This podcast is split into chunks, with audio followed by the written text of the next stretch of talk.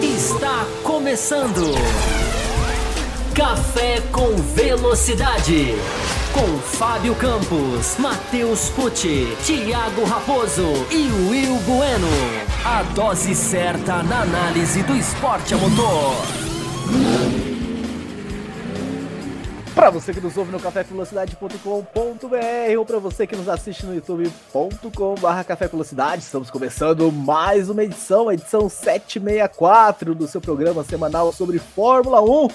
Há 14 anos no ar, debatendo e discutindo sempre em altíssimo nível, levando a vocês análise e informações na dose certa. E no programa de hoje vamos falar da quinta etapa da temporada 2022 que aconteceu no último domingo em Barcelona e que teve mais uma vitória do Max Verstappen.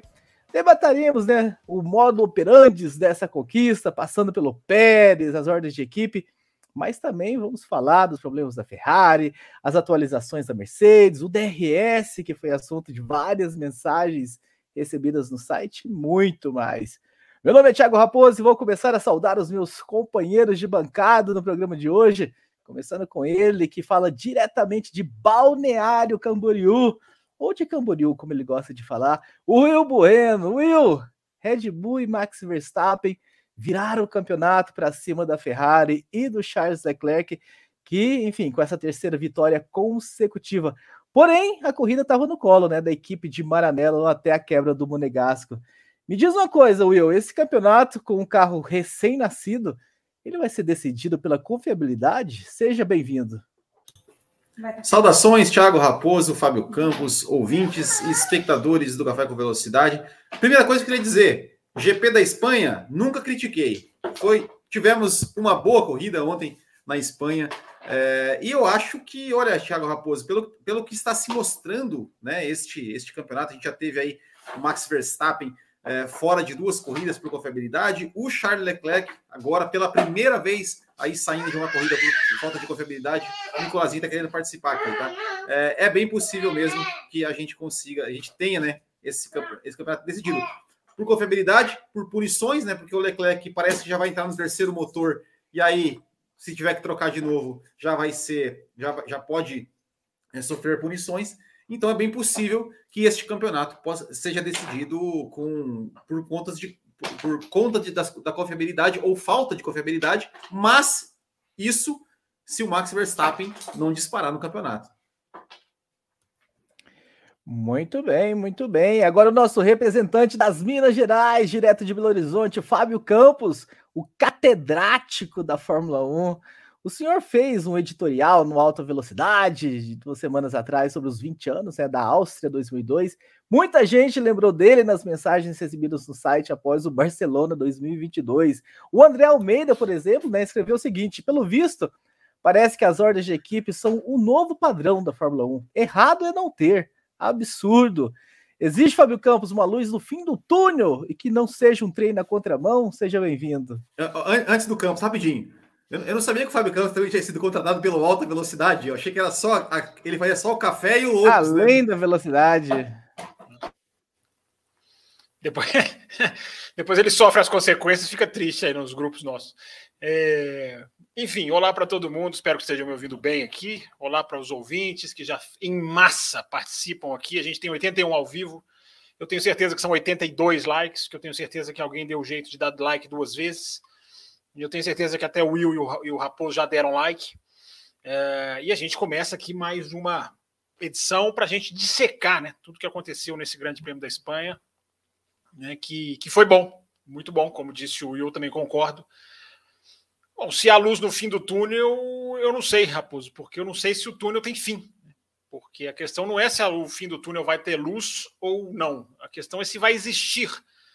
Uh, o fim do túnel, porque o que a gente está vivendo, o que a gente está presenciando, e muito no editor editorial, até estou curioso para ver as mensagens dos ouvintes, não vi nenhuma, é, associando lá o editorial do Além da Velocidade, de duas semanas atrás, né, não, não o último, mas o, o que tem lá o Andretti na capa, né, os dois, três primeiros minutos são dedicados a refletir sobre isso, né, sobre essas ordens que, da Áustria 2002 até aqui, apenas adquiriram um, um novo formato, né? apenas adquiriram uma, uma nova cara. É, porque já se contrata, e eu coloquei isso no Twitter também hoje à tarde, Raposo. Uh, o que aconteceu nesse domingo é apenas o, o pingo no i né, de uma letra que já está escrita há muito tempo. É uma letra de que já é desenhada na contratação. A, a dupla já é formada com essa intenção. Não é uma coisa que veio para surpreender, não é um acontecimento que, que é contra qualquer tipo de, de previsibilidade, ele é, ele, é ele é previsível, infelizmente, o que não faz dele certo e o que não faz dele aceitável. Mas nada mais é, Raposo, a gente vai entrar né, com muita calma nesse assunto agora ao longo dessa edição. Mas a base da ordem de equipe já está empregada na luz verde. Né? Já se começa uma disputa sentenciando o destino dela. Já se começa uma formação da dupla do piloto de pilotos para se chegar exatamente aonde se chegou na Espanha, nessa Fórmula 1, que não tem mais o vamos jogar o jogo para ver o que dá. Né? Não tem mais o tá cedo no campeonato, tudo pode acontecer. Não, tudo não pode acontecer na Fórmula 1 atual, Raposo. Muito bem, muito bem. Lembrando a todos vocês que estão nos acompanhando que nós temos um programa de apoio, apoia.se barra Café com. Tenho certeza que o meu editor de imagem vai colocar o endereço aí na tela. E você também pode se tornar um membro do canal do, do aqui no YouTube, pelo YouTube. Tem o Seja Membro aí, clica nesse Seja Membro aí, venha fazer você também parte dessa equipe, desse time que colabora com, com a construção deste, deste podcast, deste programa, né? Que já não é mais um podcast, agora é, o, é um videocast também. Estamos aqui no YouTube. Já estamos na nossa 15 temporada, né? Completaremos ela lá em outubro, comemorando esses 15 anos, mas já estamos aí na vivência, né? Na trajetória, na jornada do 15 ano do programa. Então, torne-se você também um apoiador ou um membro do canal pelo YouTube. Will Bueno, sem mais delongas, vamos começar a entrar realmente nessa discussão, nesse debate. Tem uma pergunta, inclusive, Will Bueno, direcionada ao senhor, que nós recebemos pelo querido Mike Oliveira, lá no cafévelocidade.com.br. E ele diz o seguinte: Will, se no lugar do Pérez estivesse o Drogovic, os comentaristas da Band estariam tão ansiosos com a ordem de equipe ser executada? Olha a pontuação do Pérez e do Max, estão próximos. E como o Campos mencionou na Áustria 2002, não deixou nenhum ensinamento. Pois é, Raposo. Eu, é, primeiramente, agradecer né, o Michael aí por, por mandar, mandar a pergunta. Uh, pois é, Raposo. Semana passada, quando completou-se né, os, os 20 anos da, da, da, da Áustria 2002, eu, eu ali no canal do Botequim GP, eu é, reassisti né, o, o, a, a, toda aquele, aquela parte final com a narração e tal, e fiquei ali comentando enquanto e passava. É, e lá eu falei, né, tem uma frase do Kleber Machado que diz: é, e não é porque é brasileiro, né? E o Reginaldo Leme falou: não, claro que não. É, e, eu, e eu comentei, falei assim: é sim, é sim. Que se fosse o David Coulter que tivesse entregado a posição para o Mika Hakkinen, não teria se, não teria, pelo menos aqui, assim, toda essa repercussão. É, e eu acho que se fosse o Drogovic, ou se fosse o Pietro Fittipaldi, ou qualquer outro brasileiro, eu acho que a crítica seria muito mais pesada. Né, porque a gente já, já, comentou aqui algumas vezes, né? Fábio Campos até falou, né? Tempos atrás aí do, Uh, dessa questão do é, Pietro. Você né? Olha... falou a crítica seria ainda mais pesada, mas nem houve crítica, né? Pelo, Não, exato, pelo que eu me recordo da transmissão. Exato, exato. É, é, bem, bem, bem, bem pontuado, né? É, exato, assim, seria crítica, seria um absurdo, seria aquela coisa toda uh, que, que, nesse caso seria teria razão de ser, né? Realmente eu acho que tem que ser criticado, tem que ser criticado, porque eu, eu honestamente é, sonhei que com, com uma reação da torcida espanhola como a reação da torcida da Áustria, né? De né, uh, vaiar e tal. Eu até pensei, ah, mas mas talvez o pessoal da arquibancada nem soubesse que, o que tinha acontecido. Não, mas souberam sim, claro que eles souberam, porque ficou claro que o Pérez também abriu passagem para o Max Verstappen.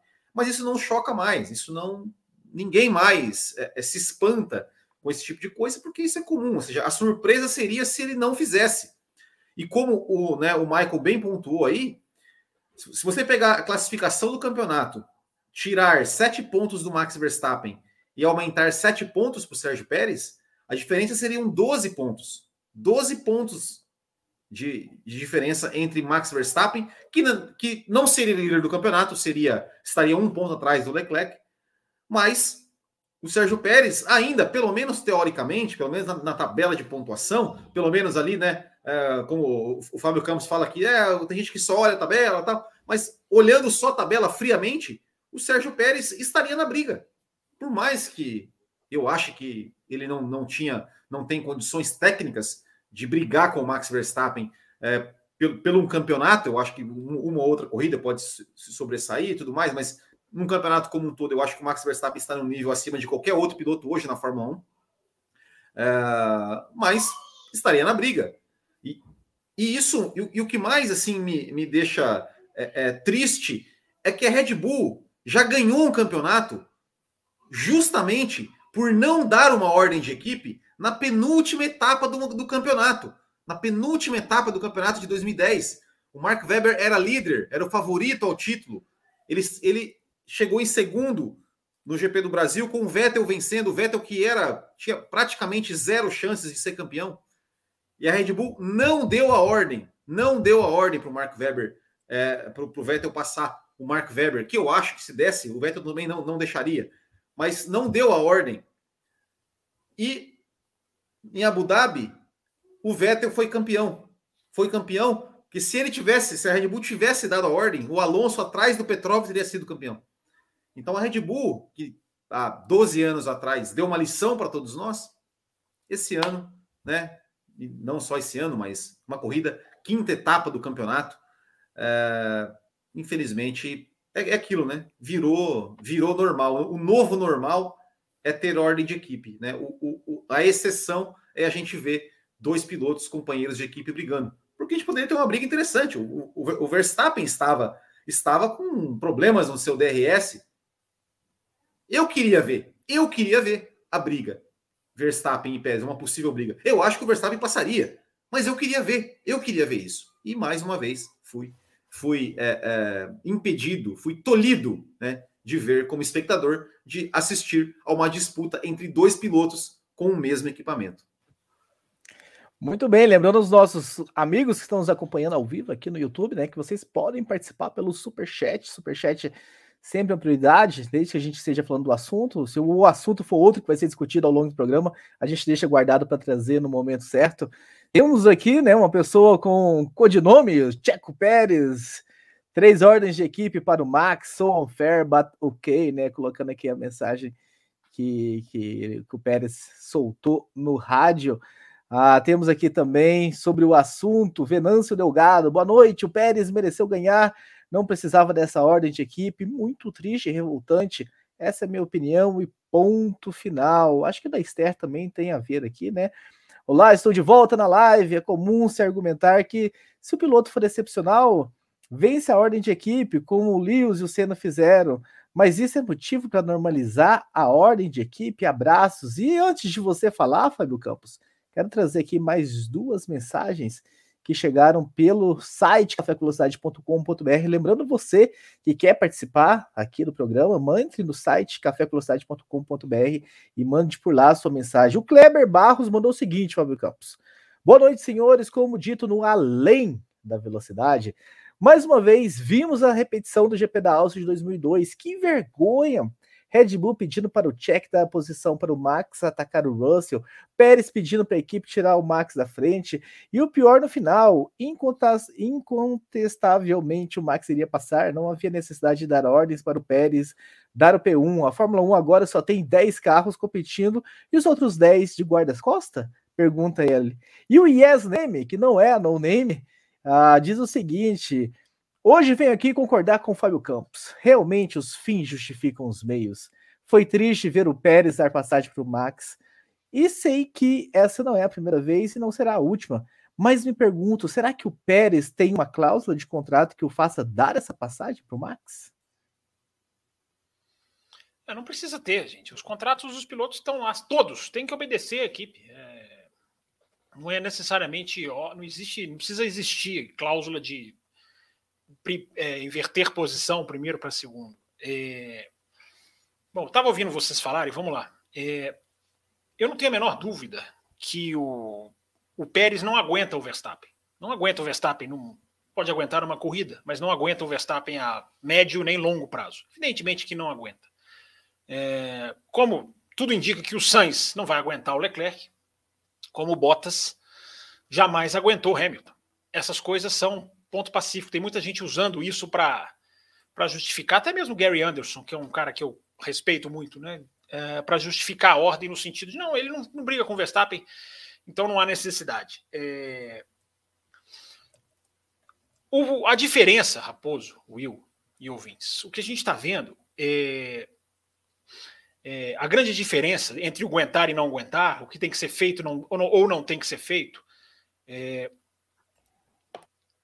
a gente tem hoje na Fórmula 1 uma cultura, uma mentalidade, eu gosto sempre de usar essa expressão, uh, é uma mentalidade uh, totalmente uh, avessa à disputa.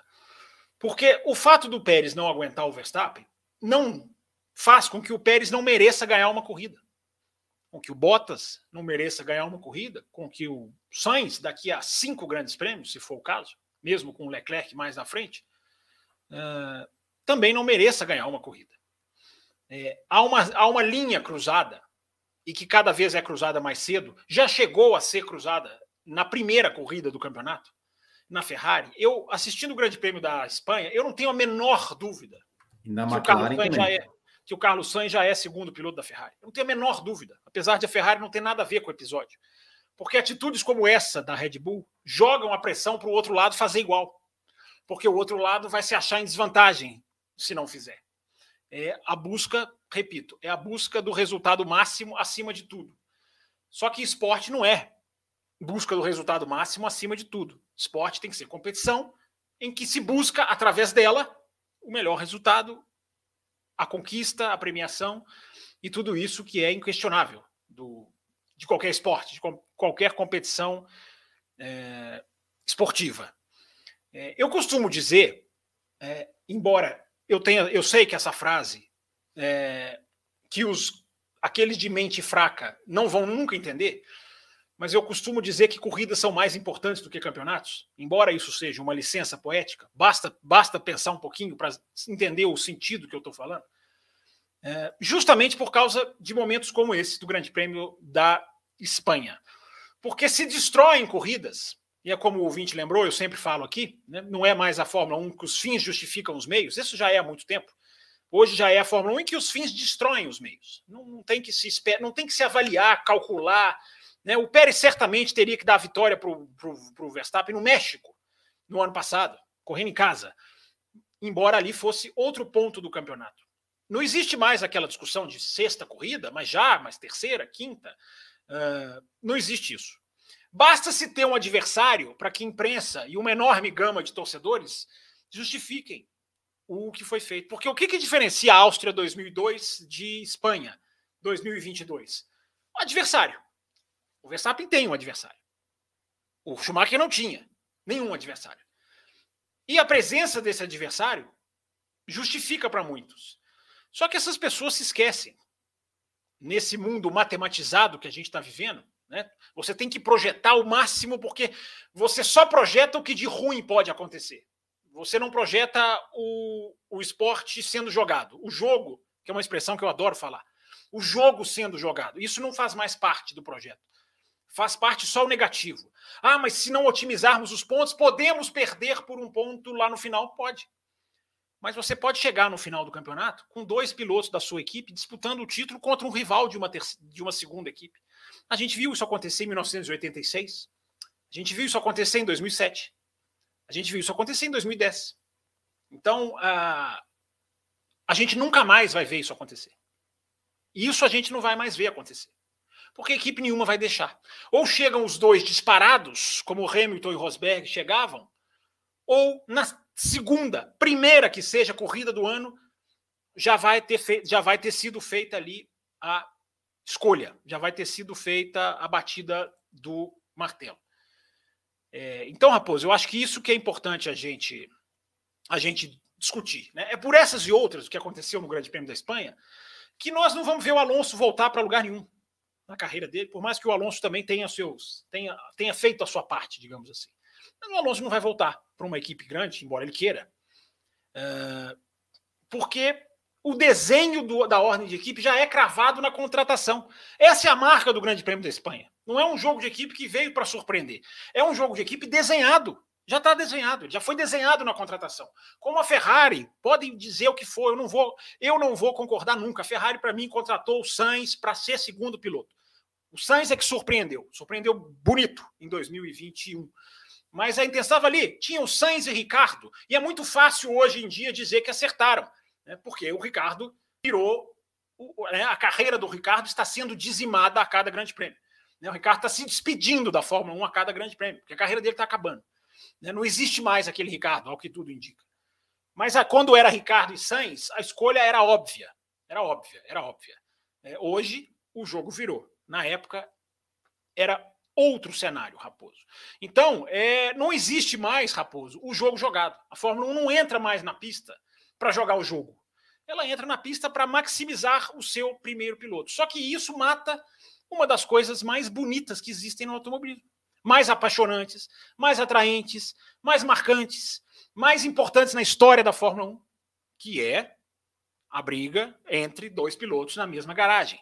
Existe um fascínio, existe um charme, eu diria, existe uma beleza na briga interna, na, na, nas intrigas que isso gera, na especulação que isso gera, mesmo cutucando aqueles que gostam só desse lado.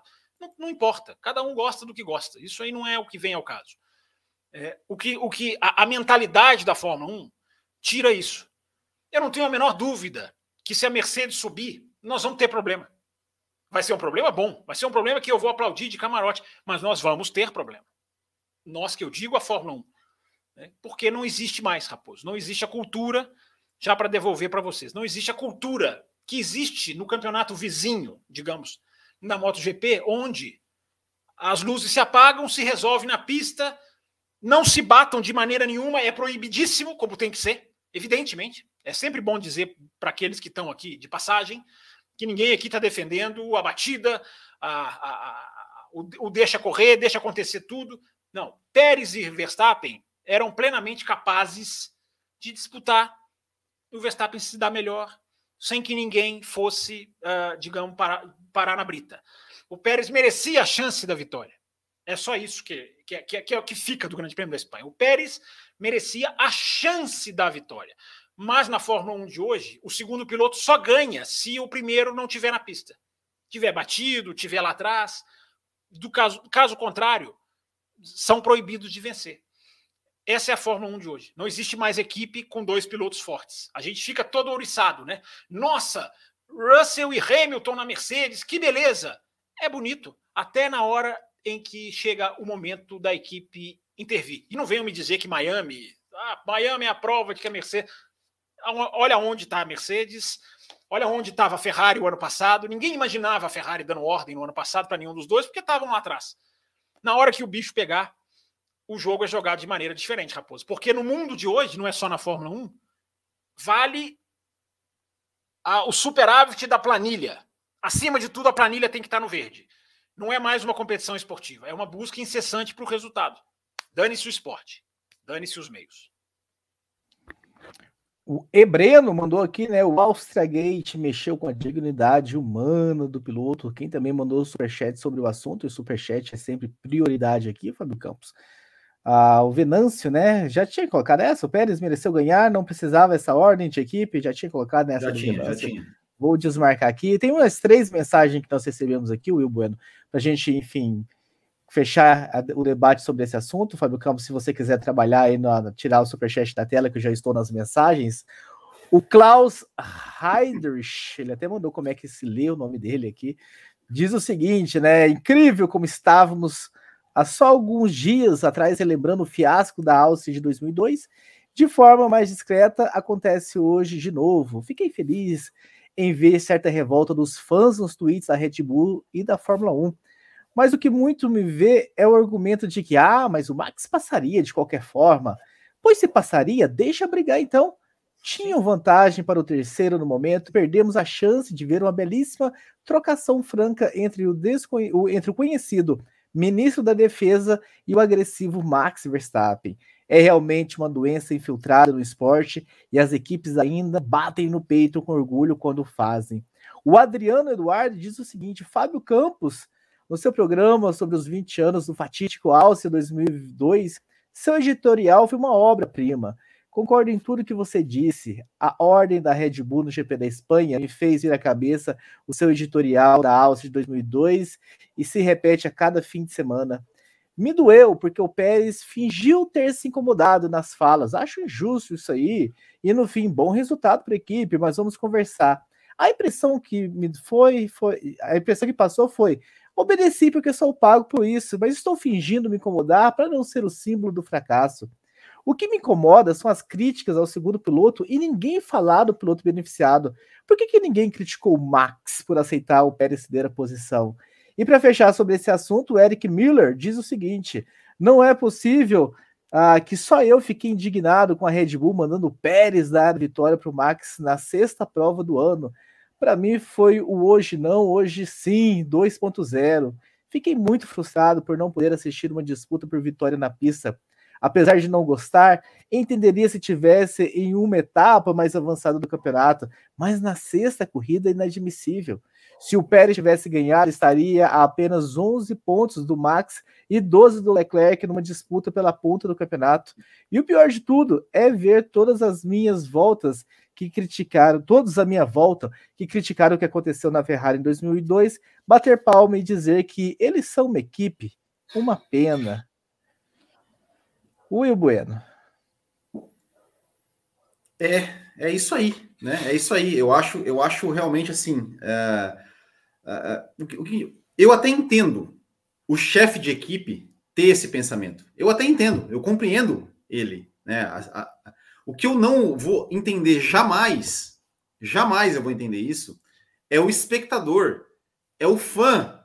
Né? Somos nós que, que assistimos isso é, dizer não, tá certo, tem que fazer isso mesmo. Ou seja, é, é, dane-se o que é melhor para a equipe. Eu não estou nem aí para o que é melhor para a Red Bull. Eu não estou nem aí se. É, não importa se a Red Bull vai ganhar, vai perder o campeonato. Não interessa para mim.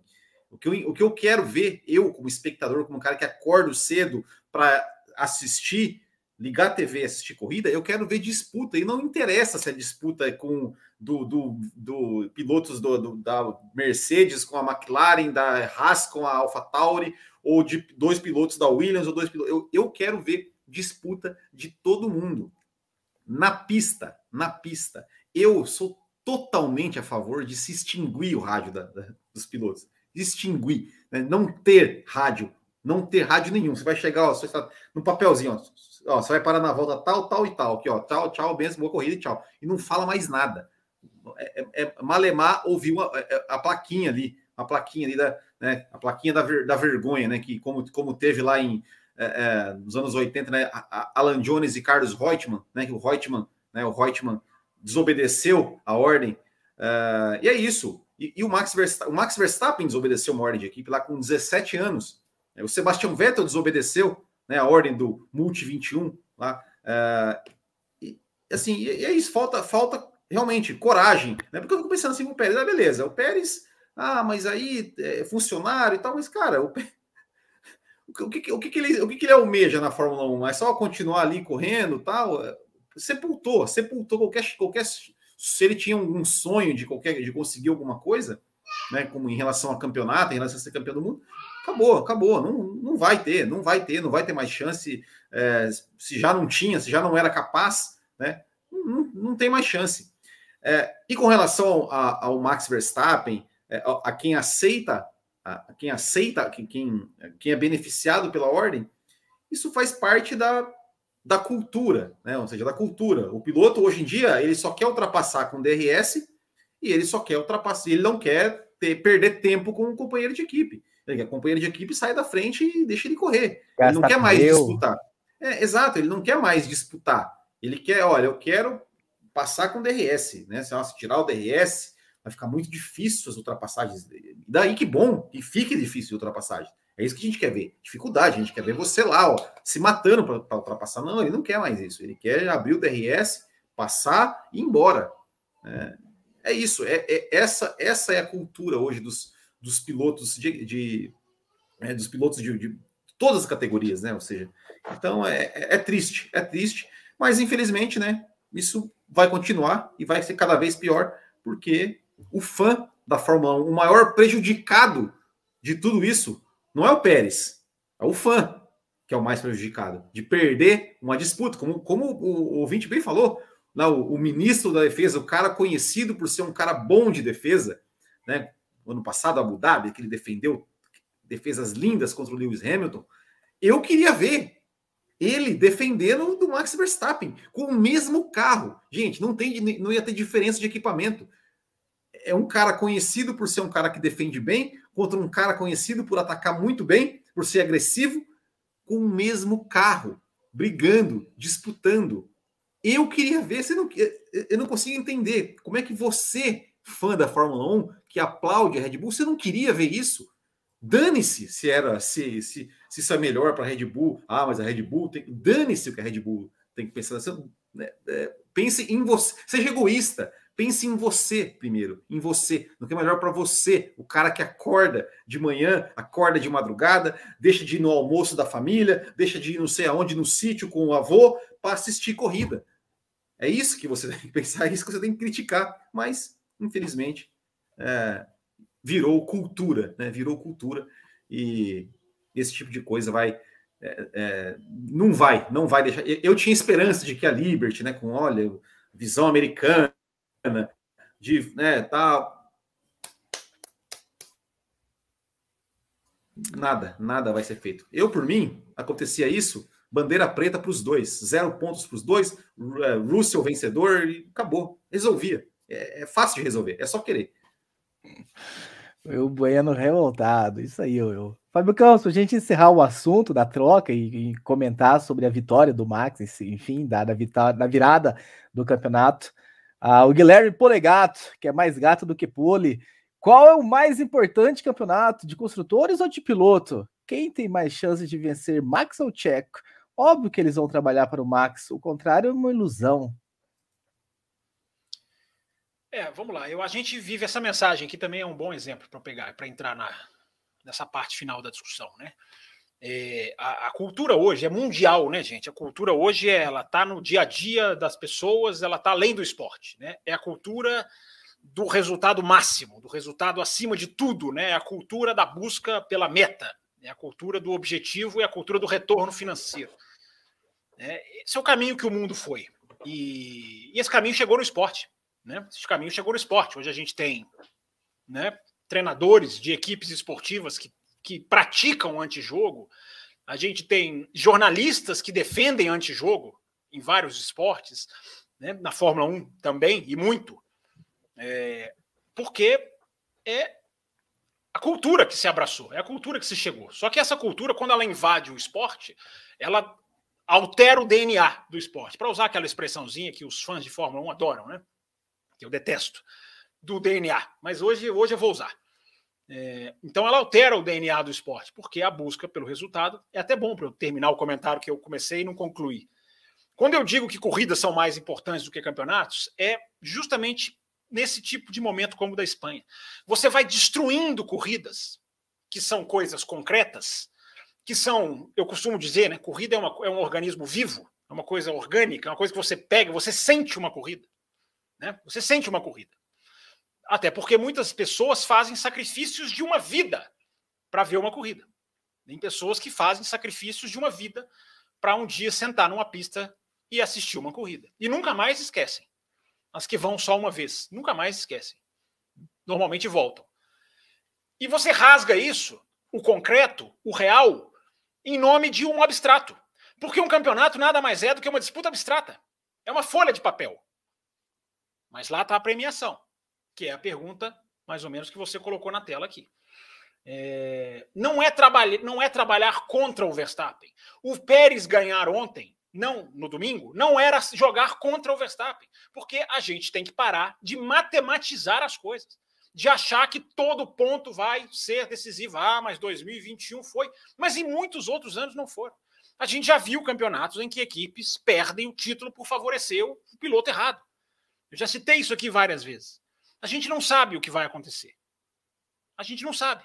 Até porque ainda existe, embora algumas pessoas acham que não, ainda existe um vírus no mundo que pode mudar o destino de um campeonato, que pode mudar a participação de algum piloto no campeonato. Eu vou repetir: 1986, 2007 e 2010, citando três. É raro, é raro, mas já aconteceu. Você chega com dois pilotos na sua briga. Você chega com dois para enfrentar um terceiro. Não estou nem falando da Mercedes, que era uma era, era uma era de domínio, 2014, 15, 16, 17. Não estou nem falando aquilo ali, porque não é aquilo ali que se desenha. Evidentemente não é. Barcelona, inclusive, daqui a pouco nós vamos entrar no assunto. Barcelona complicou mais do que esclareceu. Era para ser a pista de esclarecer tudo e complicou muito mais. Daqui a pouco a gente vai falar sobre isso. É, mas é essa cultura. É a cultura do eu preciso otimizar o resultado a qualquer custo. Mesmo que seja na primeira, na segunda.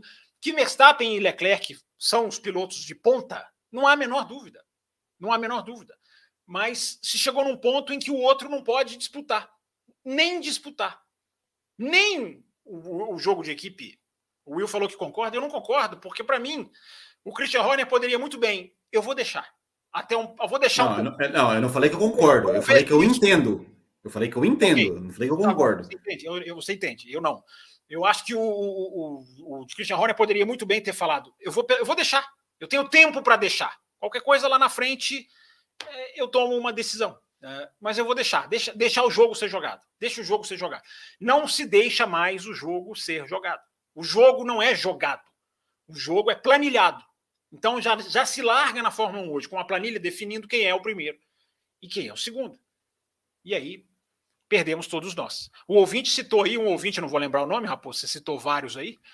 Uh, um ouvinte citou muito bem essa questão do, do, do piloto que hoje em dia hoje em dia o piloto faz parte dessa engrenagem. Né? Não existe na geração atual, até anterior, enfim, nas últimas gerações, não existe o traço de caráter do piloto de não, eu vou superar, deixa esse cara comigo. Se eu perder para esse cara, eu perdi. Se eu perder para o meu rival, eu perdi. Vou sair pé da vida do carro, mas eu perdi. Isso para mim é falha de caráter. Não existe caráter na geração atual, não existe caráter em Fernando Alonso, não existe caráter em Lewis Hamilton, não existe caráter em Verstappen, para se, opor, se opor. Não existia caráter em Schumacher, não existia caráter em. Não existia o caráter de se falar. Isso dá um belo corte, hein? Não, não, não quero. Assim eu não quero. Eu vou superar esse cara, eu tenho peito, caixa para superar esse cara. Eu tenho braço para ganhar desse cara. Se esse cara ganhar de mim hoje, eu ganho dele na próxima. Eu ganho dele nas outras duas. Eu sou superior a ele, eu sou mais eu. Não existe. Porque hoje em dia piloto chega na Fórmula 1 absolutamente paparicadinho, absolutamente cercado de 12 assessores de imprensa que dizem que ele é o maior, que dizem que ele é o tal, que ele no Netflix aparece galã. Porque a geração do Netflix também não quer saber de ordem, de, de, de ordem. eles não ligam para a ordem de equipe. A geração do Netflix está chegando para ver intriguinha, para ver o piloto sair bem na foto. Então essa é tudo isso está mudando. Quem tinha que ficar na linha de frente, como eu sempre gosto de dizer, é a imprensa. Essa se fizesse escândalo, essa, se fizesse pauta, essa se discutisse com a veemência que deveria ser discutida, ajudaria pelo menos a, a pôr na cabecinha das pessoas uh, o pensamento esportivo. Pode-se entender, pode-se chegar à conclusão de que não, aqui vale, aqui não vale, mas pelo menos colocar a discussão crítica, que hoje não existe. E é nessa que nós vamos, Raposo e Will e ouvintes. É nessa que nós vamos. Né? Vendo pilotos, eu, eu, eu, eu, eu tenho, um, tenho um lado meu que não tem a menor pena. Menor pena. Não tenho a menor pena do Pérez, não tenho pena do Bottas, não tenho pena do Rubinho, não tenho pena desses caras. Porque esses caras merecem o que eles passaram. Eles merecem ouvir o que eles ouvem. Eles merecem. Eles pedem. Eles aceitam. Eles compactuam. Então é bem feito para esses caras. Aliás, o Rubinho hoje é aniversário dele, não deveria nem estar tá criticando. Porque a gente pode falar no finalzinho do programa que merece todas as homenagens. Mas eles fazem parte, fa fazem parte dessa engrenagem. Porque eu acho muito curioso o piloto sentar num kart, passar pelas dores de um campeonato de kart a vida inteira, sacrificar tudo que sacrifica na sua adolescência, passar por categorias de base, sofrer o que esses caras sofrem para ganhar uma Fórmula 3, para passar por uma Fórmula 2, chega numa Fórmula 1, chega numa equipe de ponta para baixar a cabeça, para servir de capacho. Merecem, Merecem, porque vão para o anonimato da história. O Rubinho não no Brasil. O Bottas vai, o Pérez vai. Esses caras vão para o anonimato da história, que é onde eles quiseram se colocar. Porque eu falei no editorial, é uma desmoralização. Você desmoraliza esses caras quando você faz isso. Eles aceitam. Aí não há como defender. Muito bem, o assunto estava sendo encerrado, mas chegou mais um superchat. Superchat é prioridade. O Gustavo Basso mandou o seguinte, Fábio Campos: será que o Pérez tinha alguma cláusula de bônus por vitória ou marketing de imagem para não ter medo do Helmut e criar um impasse mexicano no rádio? Não, ele está negociando o contrato. Ele está ele tá na parte mais. Ele está no momento mais sensível para para se opor. Ele tá, mas ele tá, porque ele está negociando o contrato. Ele vai ser, ele vai ter o seu contrato renovado. Aliás, é gostoso, né? É uma delícia, né? Você vê a mensagem do Verstappen, né? Depois da corrida, é muito legal, né? Um doce. É um muito doce. Agradeço ao Pérez, que companheiro, que companheiro lindo. É thanks Checo, é um doce, é um doce, porque esses caras não têm, né? Não tem o caráter da disputa neles, não não total. Tem habilidade, tem dedicação. Você vê, você vê a raiva do Verstappen durante a corrida, como ele bate na própria equipe isso é outra discussão, mas não tem ali aquele negócio do orgulho esportivo, de não, eu quero ganhar na pista. Não. O que vier fácil, a gente aceita. Muito bem, deixando a ordem de equipe de lado e falando agora da vitória da Red Bull, dessa virada de campeonato, apesar da Ferrari, a gente vai falar da Ferrari daqui a pouco, mas a gente ainda segue na Red Bull, analisar essa vitória, o Will Bueno, Fábio Campos, essa dobradinha né, da, da Red Bull, assumindo agora a ponta dos dois campeonatos. Quem Will começa? Bueno. Ah, eu começo? Você, peraí, você, você, você, deu uma deixa meio esquisita. Peraí, não sabia se você tinha nem terminado a frase. Vai de novo, vai. Vamos de novo, vai. Vamos, vamos falar. Vai, eu quero que a gente fale. É que a gente deixe, então, as ordens de equipe, que a gente comente é esse momento. Ó, a, a, foi a pergunta que eu fiz, a, a pergunta que eu fiz. Mas, ó, Raposo, só, só, uma coisa, a, a Esther mandou um superchat aqui ainda falando de, de ordem de equipe, que de repente dá uma... Então, então vamos ler aqui, só é, para matar aqui. É. Bem lembrado aqui, ó. Sem falar. É, eu não tinha visto. Eu, eu, tô, eu tô na página de, de, de superchat, que eu não tô na página de comentários. Por não favor, Eu leio aqui. Que a, a, vou, vou começar de novo, se você deixar. Sem falar que a imprensa traria muitos lucros para si própria se tomasse uma posição mais crítica, pois ajudaria a construir uma Fórmula 1 mais competitiva para ela narrar. Concordo com você, Esther. Pena que o pensamento da imprensa é: não, eu não vou criticar o meu campeonato, porque se eu criticar o campeonato pelo qual eu cubro, eu vou ter menos seguidores. É, é essa é a engrenagem maléfica, maligna, eu diria. Né, que os caras pensam, não, eu não posso perder clique, eu não posso perder telespectador, então eu vou fingir que o jogo é lindo. Viva Miami! Tudo é lindo em Miami. Muito bem, a pergunta, Will Bueno, para você, então, nomeando o senhor, é o que eu te chamei para falar no começo, ah, sobre a confiabilidade, né? A gente viu o Verstappen e a Red Bull virando o campeonato agora, mas por uma Ferrari que teve um problema no, enfim, com tantas paradas, eu não acho, não, não sei se dá para afirmar com todas as certezas de que a vitória seria do Leclerc caso não quebrasse, mas tudo indicava que seria, mas teve essa quebra. Para a gente comentar então desse esse momento dessa virada do campeonato. É, Raposo, é uma, é uma virada, é um, é um momento do campeonato. Eu falei até no começo, eu falei assim: é, esperamos né, que é, a confiabilidade pode decidir o campeonato. Isso se o, se o Max Verstappen não disparar, né, porque a gente vem falando isso já de algumas corridas passadas, de que a impressão que dá é que é, Red Bull e Verstappen, é, pelo menos nas últimas ali corridas, né, tirando né, aquela a primeira corrida, a segunda corrida que pareceu que a Ferrari vinha assim com muita força, uh, mas nas últimas corridas a, a, parecia que o, o, domínio da Red Bull já era, o desempenho da Red Bull já era, já era melhor e já era uma questão de tempo para essa virada no campeonato acontecer. O Leclerc conseguiu fazer a pole position, né? É um cara que, em, em classificação, ele realmente é um cara. Não, ele é um a cara pole dele, a pole não, é, é, absolutamente fantástico. Ele, ele é um cara abso, ele é um cara absolutamente diferenciado em, em, conta, em, conta em, em qualify, da pole, em qualify ou seja, ou seja, ele, ele errou na primeira tentativa, Exatamente. estava sob uma pressão absurda. Né, Se errasse, porque... largava em décimo. É, Exato, largava em décimo, se Haas largasse, largava em décimo, já vinha pressionado por causa de um erro lá do, né, de, de, de Imola. Teve lá aquele lance, aquela besteira lá de bater o carro lá em Mônaco, mas o pessoal pega no pé dele. Aí, aí erra, na primeira tentativa e vai, né? Na única tentativa Will, que tinha. Eu assisti a segunda volta dele pensando assim: ele vai ser mais conservador do que uma velhinha, do que uma Cara, vovozinha. E nada. E nada. Nada, e nada. É, é, Impressionante, fantástico. meteu três décimos ali no, no- no Verstappen. e- e- coisa linda, coisa linda. O Leclerc em classificação me lembra, me lembra, eu, eu nunca esqueço do Interlagos 2018, 2018 né? Ele Sim, na- na Alfa Alfa Romeo, que Sim. a equipe falou: Ó, vem pro box. Ele falou: não, não, não, deixa, deixa eu ir mais uma vez. Ele foi lá e passou pro. Não sei se foi pro Q2 ou pro Q3. Porque três, né? não, foi porque três. Foi porque três, né? Então, assim, ele, piloto de classificação, hoje ele, é, sem, sem medo de errar, hoje ele é o melhor piloto em, em classificação, é o Charles Leclerc.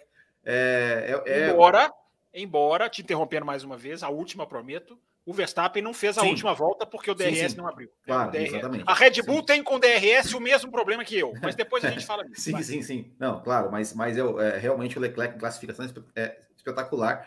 É, se defendeu muito bem na largada, na largada, né? Ou seja, ele, ele, ele acho que, né, vendo que o Verstappen é um cara que sempre larga bem e, e tem conseguido aí sempre gal- galgar posições aí nas largadas, ele já largou, já jogou para cima do Max Verstappen ali, né? Já tirou o espaço do Max Verstappen tentar um ataque muito bem. É, aí, claro, o Max Verstappen teve, né, teve aquele, aquele erro lá que ele acabou indo para a brita, então ele conseguiu é, abrir uma vantagem confortável. Parecia que a vitória estava na mão dele. Eu acho que, que, que, né, é, em, em circunstâncias normais, eu acho que seria uma vitória até tranquila do, do Charles Leclerc. Não vejo é, se de repente o Max Verstappen pudesse tentar, a Red Bull pudesse, pudesse tentar alguma estratégia diferente, tipo o Hamilton ano passado, apesar que esse, né, a estratégia desse ano era, era de três paradas, né, duas, duas e três paradas, então era, era diferente o contexto do ano passado, que o Hamilton fez uma parada a mais e foi buscar na pista. Uh, e né, a, a, Ferrari sofreu pela primeira vez o que a Red Bull só sofreu duas vezes, né? O Max Verstappen sofreu duas vezes, uh, e o campeonato agora, né?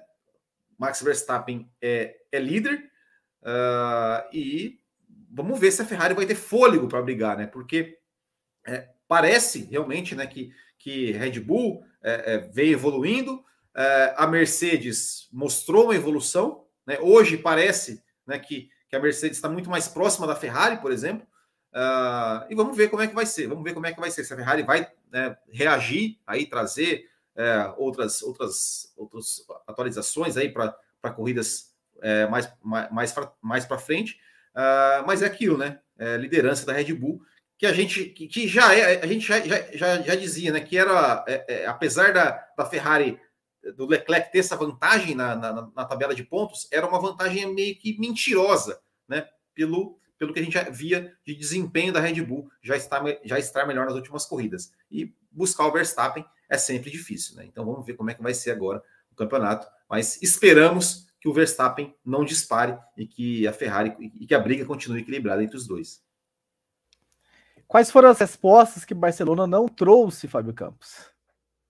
essa vitória do, da Red Bull, esse desempenho da Ferrari? Várias, Raposo, várias. Quem é mais rápido, quem cuida melhor dos pneus, quem acertou na atualização, nas atualizações, é, porque a da Ferrari foi mais forte, a Red Bull foi menorzinha. É, Barcelona não trouxe resposta nenhuma, era para ter trazido todas. Né? Passei aqui uma boa parte da live de quinta-feira, no Além da Velocidade, falando da, de como a pista é uma, uma referência, porque tem reta, tem curvas de alta de vários, vários ângulos, vários, várias durações, digamos assim, curva de baixa, é a pista perfeita para teste, é a hora que os caras vão jogar, é o carro de 2023 que tá pra, tá, já está começando a se tornar realidade. Então, essa pista seria decisiva, porque, por exemplo, Mônaco e Azerbaijão não serão, para em se pensando em projeto de 2023, não são base né, porque são pistas com as suas características ali bem específicas. Barcelona engloba tudo que um carro precisa. E não respondeu nada, Raposo. E não, Barcelona não respondeu nada. Por quê? Um quebrou e o outro foi para a grama, foi para a brita, uh, e a gente não viu o confronto direto. A grande resposta a gente teria num confronto direto, que não existiu. É, eu acho o seguinte, Raposo, você perguntou para o Will da questão das quebras, se as quebras é, vão decidir o campeonato para mim, as quebras já, já estão decidindo o campeonato.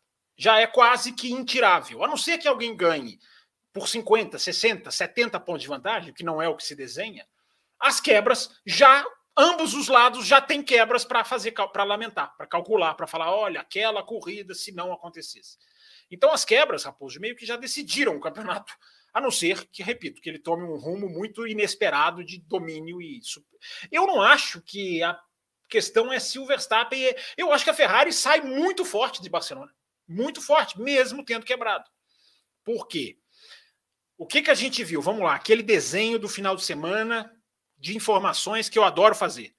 Né? Análise da corrida, que você tinha. Você poderia fazer, voltar a fazer vinheta, Raposo. Uh, a gente tinha vinhetas quando a gente era podcast.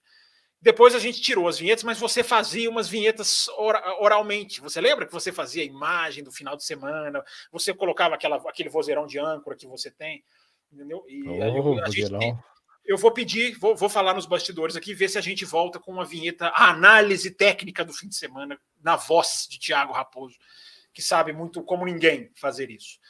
Mas a análise técnica do final de semana foi, Raposo, vamos lá, sexta-feira, nós vamos, nós vamos falar da Mercedes, né? Então eu, eu vou tentar pular, pular as partes da Mercedes, né? É, mas na sexta-feira já mostrou a Mercedes a que veio, embora tem muita gente exagerando, mas daqui a pouco a gente vai falar nisso. Mas no cenário Red Bull e Ferrari, um verdadeiro, é, é, é, digamos, como é que eu vou falar? Uma verdadeira, uma verdadeiro massacre na sexta-feira, nas simulações de corrida da Red Bull perante todas as outras.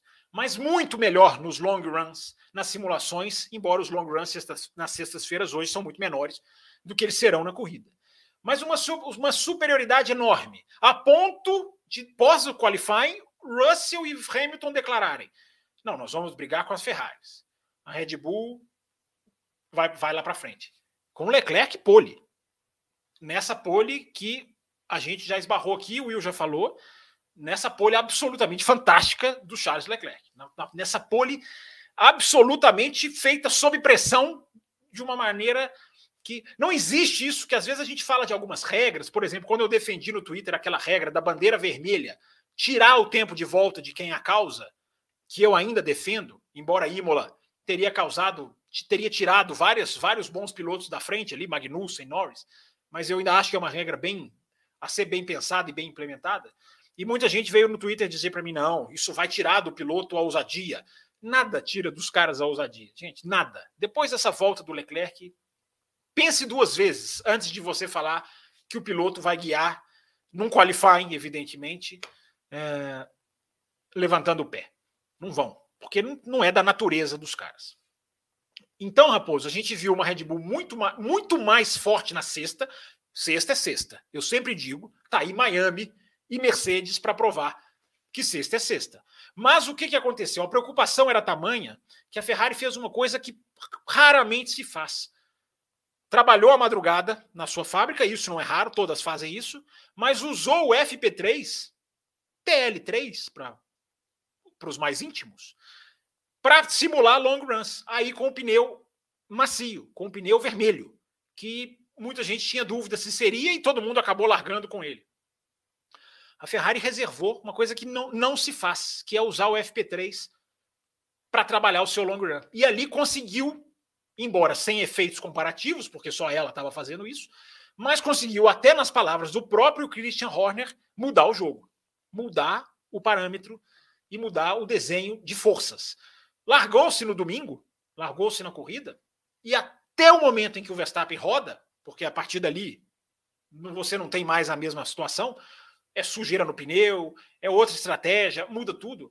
A Ferrari estava muito bem na briga, muito bem na fita, diria o outro.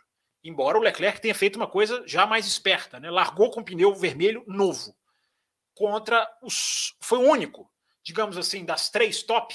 Eu acho que cada vez mais a gente vai voltar aos, aos. Voltar não, né? Vamos iniciar, porque eu não me lembro a última vez. Faz tempo que três equipes peiteavam a briga estratégica lá na frente. Tudo indica que agora vai ser. É, embora com as ressalvas necessárias. Mas, Raposo, o Leclerc foi o único que largou com esse pneu. E vinha muito bem. Tinha um desenho bem, digamos, planejado para dar certo. Mas aí vem aquilo que eu te falei, Raposo. Não trouxe Barcelona não trouxe respostas. Porque Barcelona foi nada mais, nada menos do que uma verdadeira, um verdadeiro queima-pneu, um verdadeiro derretimento de borracha. Foi o que se transformou Barcelona, que em maio teve um calor de agosto. Foi muito acima do normal o calor. Teve gente passando mal, tem relatos de muita gente lá que passou mal. Uh, teve problema, teve problema. Tiveram que jogar mangueira lá em alguns lugares, porque o pessoal estava completamente, digamos, eh, estafado com o calor. Foi acima do normal. O asfalto acima do normal. O asfalto já come pneu, por isso que vão lá C3, C2 e C1, não é por coincidência. Isso, esse super calor que a gente falou aqui no Além da Velocidade, esse super calor potencializou o problema dos pneus. Então, Raposo, a gente não viu. A gente não viu. O que, o que dá para dizer, é, se não deu para dizer se a Ferrari se recuperou de um problema que foi fatal, dois problemas que foram fatais em Miami e Imola: a velocidade de reta da Red Bull e o melhor consumo de pneus da Red Bull. Assumidamente por todos agora. Agora, todos nesse final de semana. Se você seguiu lá o que os pilotos disseram, se você, como o Will, gosta de seguir o que eles dizem, todos em algum momento, Christian Horner falou, Binotto falou, Leclerc falou, todos falaram que a administração de pneus da Red Bull estava bem melhor. E isso é fatal na Fórmula 1 de hoje. E eu até disse isso aqui, não sei se foi no café no além, não me lembro, de que muitos jornalistas tinham visto a olhos nus, digamos assim, os pneus em Imola e em, e em Miami e comprovado que isso estava acontecendo. Isso estava acontecendo. Então, Raposo, a gente não tem a informação se a Ferrari curou isso, se a velocidade de reta seria decisiva para a Red Bull, talvez não fosse, porque tem que se colocar asa em Barcelona. Né? A gente viu os speed traps muito mais próximos. Speed trap é a velocidade máxima final de reta, não tinha mais aquela superioridade, então nada indicava uh, que seria esse o desenho, mas nós não vimos, Raposo. Eu não arrisco dizer. Acho que a Ferrari saiu bem na fita, apesar da quebra, evidentemente, apesar da quebra. Né? E do Sainz, que rodou e teve lá, segundo informações, o seu assoalho avariado, o que prejudicou o seu desenrolar da sua prova. Então, Raposo, o que, que dá para dizer? Que eu acho que é legal. Vou, já vou encerrar, prometo. Uh, nenhuma das duas candidatas, nenhuma das três, se a gente quiser incluir a Mercedes, está com a casa em ordem. Nenhuma está guiando o pleno, nenhuma está fazendo tudo certinho, nenhuma não tem nada para resolver. A Ferrari mostrou que confiabilidade também pega. E o pacote da Ferrari a gente viu um pedaço. É, a Red Bull não para de quebrar. A Red Bull tem um problema seríssimo com o DRS. Seríssimo, que vem de 2021. Que os caras não conseguem resolver. Lembra-se de Arábia Saudita? Lembra-se de Catar? Que os caras tinham lá DRS estragado, aquela asa que ficava fazendo, fazendo parecia um terremoto na parte de cima da a Red Bull tem um problema sério com DRS e ela não consegue resolver. E a Mercedes, eu não preciso nem dizer. A Mercedes levou pancada de si própria por cinco finais de semana. E só agora desenha, está se achando. Então, Raposo, nenhuma das grandes tem a casa em ordem. Nenhuma das grandes está no pleno. A pré-temporada foi pequena, foi pouco.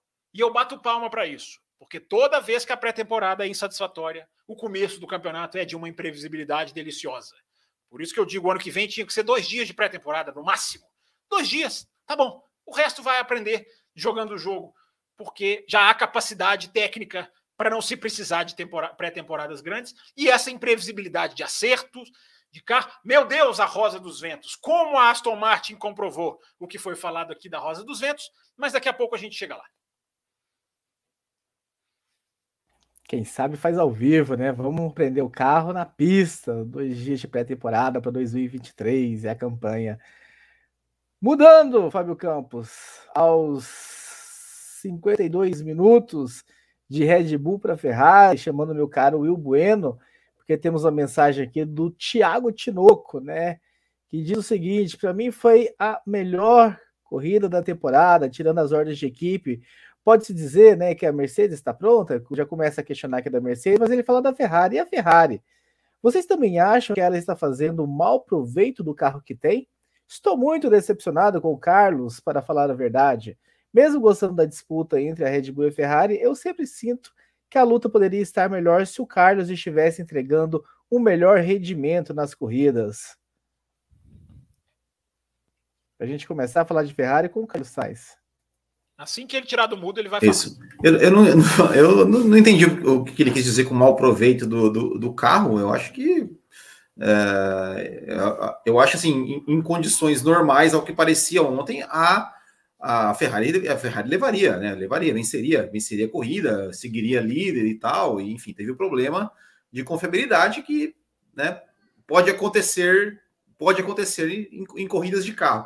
Uh, sobre o Carlos Sainz, é, realmente está muito abaixo, né? Eu também, eu também acho, é, já acho, né, que ele, ele já é o segundo piloto né, da, da, da Ferrari. Não vejo, não vejo é, é superando o Charles Leclerc, a não ser que o jogo mude totalmente, né? Mas o Leclerc ele, ele, ele tá muito bem, está é, pilotando muito bem, está tá num desempenho muito bem, está num ritmo muito mais muito melhor do, do Carlos Sainz. O que será, Sainz né, Will?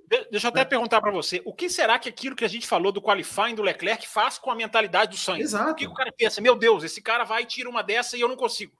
Exato, exato. É, é, é isso, né? E, e, ainda largou muito mal, né? Ou seja, estava em terceiro, caiu para quinto na, na largada uh, e depois comete um erro ali sozinho, em casa. E, e sabe o que eu fico pensando? O quanto deve ter doído para o Carlos Sainz ver o pai dele tirar uma foto com o Leclerc com o pneuzinho lá de pole position. Aquilo, aquilo, deve, ter, aquilo deve ter doído. Aquilo teve, alguém, teve alguém que colocou no Twitter assim: olha como o Sainz envelheceu vendo o Leclerc fazendo o que faz. é, então, então é isso. Eu acho que, que realmente assim, é, é, eu é, gosto muito do Carlos Sainz, acho, acho sempre, sempre elogiei aqui o Carlos Sainz, a postura do Carlos Sainz, de ser um cara sempre, sempre de nunca, nunca estar satisfeito com, com o seu resultado, é, mas tá, tá deixando a desejar. E eu acho assim que, com relação ao que ele falou da Ferrari, eu acho que a Ferrari tem, tem aproveitado bem sim o seu carro, tem, tem, tem conseguido é, é, brigar de igual para igual com a Red Bull, e ontem né, por um problema de confiabilidade, acabou, acabou perdendo a corrida e, consequentemente, a liderança de ambos os campeonatos, né, o de pilotos e o de construtores, mas acho que está na briga ainda. É, o que eu Fábio acho Campos, que... vai te trazer para vai te trazer para discussão, mas deixa eu registrar mais uma mensagem aqui, há duas na verdade, né? Primeiro do Igor.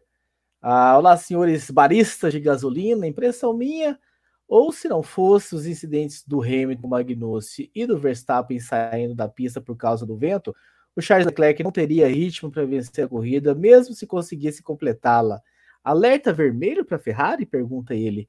E o Afonso Cadete diz o seguinte: na minha perspectiva, acho que é de louvar a atitude do Leclerc perante os infortúnios comparado com as do Hamilton, que muitas vezes parece que desiste, e do Verstappen, que reclama bastante como fã do Leclerc, posso estar a ser parcial. Por isso, gostaria de saber o vosso ponto de vista. Como se deve comportar um piloto de Fórmula 1? É, acho que ele está falando sobre ter saído, enfim, e ter cumprimentado os mecânicos e tudo mais, né? É, eu, eu acho que ah, é muito difícil falar de longe, né, Raposo? É aquele negócio que a gente sempre tem aqui o critério no Café com Velocidade de não, não, não, não comentar pela adivinhação, né? Fulano está pensando isso, Fulano pensa aquilo. Nós não temos o poder daquele narrador né, de saber o que fulano está pensando.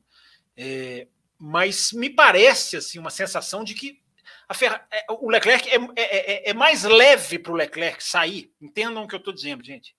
É mais leve para o Leclerc sair de Barcelona do que, do que ele saiu em Imola e em Miami. Porque ali era ser derrotado na, na, na luta mesmo, na pista. Ser, ter a vitória tirada dele e de maneira implacável. Claro que quebrar o carro é pior, matematicamente, evidentemente. Mas da maneira que foi, eu discordo do ouvinte que falou aí que ele não teria ritmo. Como dizer isso?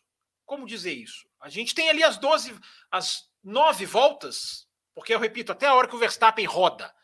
Uh, aliás, me perguntaram aqui, Raposo, uma pergunta que eu achei muito interessante na quinta-feira, sobre critérios de jornalismo. É, o Verstappen não chegou, não chegou a rodar, né? Ele só saiu da pista, né? Só pra... É, é, é, é mas me perguntaram sobre isso, sobre isso aqui na quinta-feira, uma pergunta que eu achei muito interessante sobre jornalismo e, e, e, e, parâmetros de análise de Fórmula 1. Né?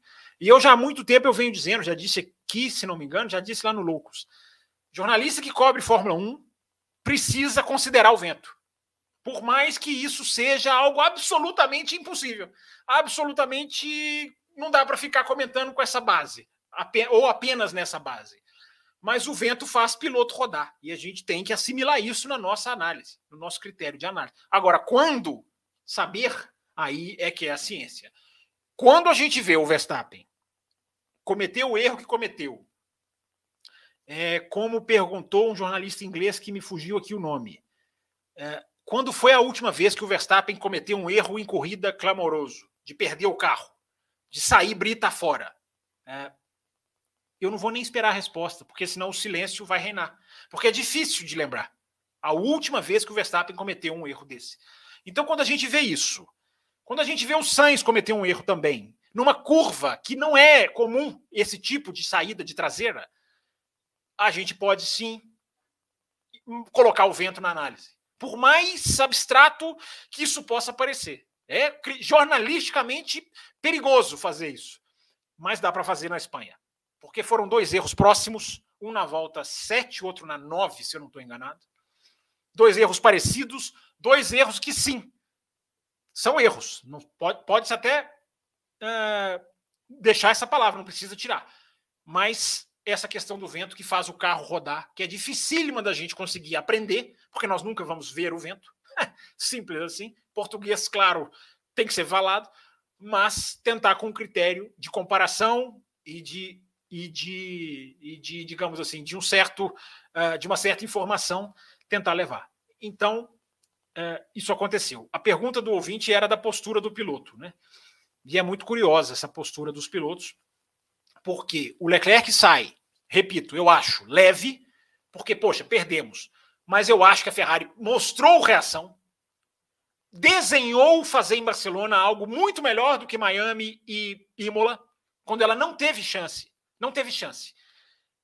Tudo indicava que ela teria chance. Nós não, nunca vamos saber. Porque a corrida seria um verdadeiro jogo de preservação, como foi. Três paradas, gente. Alguém colocou aqui no chat, eu não me lembro quem. Ah, essa temperatura, as equipes estão. A temperatura foi acima do normal para Barcelona. Chegou a bater 40.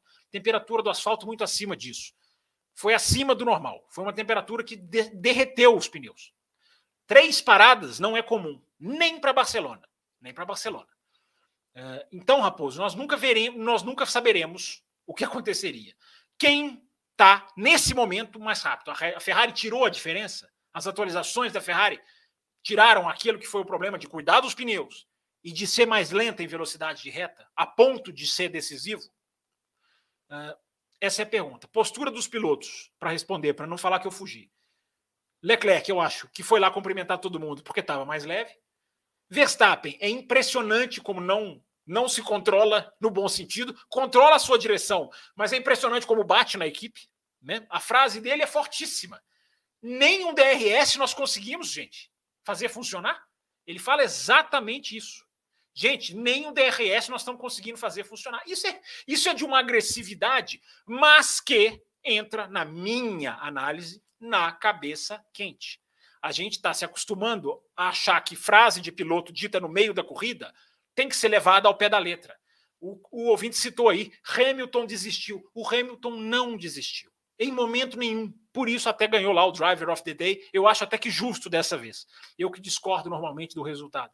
O Hamilton sugere no rádio: eu salvaria esse motor. Eu salvaria, eu pouparia esse motor. Isso não significa que ele desistiu. Isso significa que ele sugeriu algo. Se ele desistisse, ele não faria a corrida que fez. E também coloco na cabeça quente. O cara está passando um ano sofrível, uma equipe que vem mal, embora desenhou recuperação nesse final de semana, bate na primeira volta, para mim um incidente de corrida, uh, e a reação dele é: ah, vamos desistir desse negócio. Até jogador de videogame pensa isso na primeira volta. Nós temos um aqui. Nós temos um aqui, deixa eu apontar certinho para ele. Tenho certeza que se bate na primeira volta, vai lá e pensa. Pensa, eu não estou falando que faz isso. Mas o que ele mais faz é bater na primeira volta, você não vê. Exatamente o que eu ia dizer. Exatamente. Quem vê o Will jogando no, é, no, é no Botequim que entra o Will? Qual que é o endereço? Ah, é, é, é, é no, é, era no Botequim, mas agora tem um outro canalzinho ali, mas faz tempo que eu não, que eu não publico sobre isso. Mas, não tá Você não quer nem falar, então, para não passar vergonha, não, é isso? Você não quer divulgar? Mas, não, aí mas, a prova. Mas, ele bateu tanto na primeira prova mas, que na primeira volta ele desistiu. As primeiras voltas do Will são um desastre total. Passa pela grama. Não, mas espera aí. Você não, vai, não vai dizer que, que você concorda com o Hamilton, né? Não, eu não estou dizendo que eu concordo, eu estou dizendo justamente para não levar o pé da letra, porque ele falou de cabeça quente. Ele falou de cabeça quente. Ele não fez o que ele falou. Ele não fez o que ele falou. É, eu entendo a cabeça quente. É claro que eu não concordo. É claro que eu não vou falar que o piloto tem que desistir. A equipe estava certíssima. Olha a corrida que ele fez. Eu só, eu só digo assim: não vamos levar o pé da letra. Tipo, olha o Hamilton desistindo, não quer mais, não tem mais motivação. O cara ali, na hora que ele, bate, na hora que ele bateu e que ele estava numa situação péssima, ele fez uma sugestão que não deveria ter feito, mas foi uma sugestão. É uma frase de cabeça quente. Eu relevo. Só isso. É, eu, eu assim, relevo, mas não deixo de criticar. Achei muito feio do Hamilton. Essência daqui a pouco. Não, mas ah, daqui então, a tá pouco. Tá bom, tá bom, então tá bom. Eu, ah, tá, eu, tá, eu, bom, eu sendo tolido pelo câmera. Ah, tolido, eu tolido duas vezes, Will. Pelo tolido âncora, duas né? vezes. A, a, palavra do programa é tolido. Tolido hoje.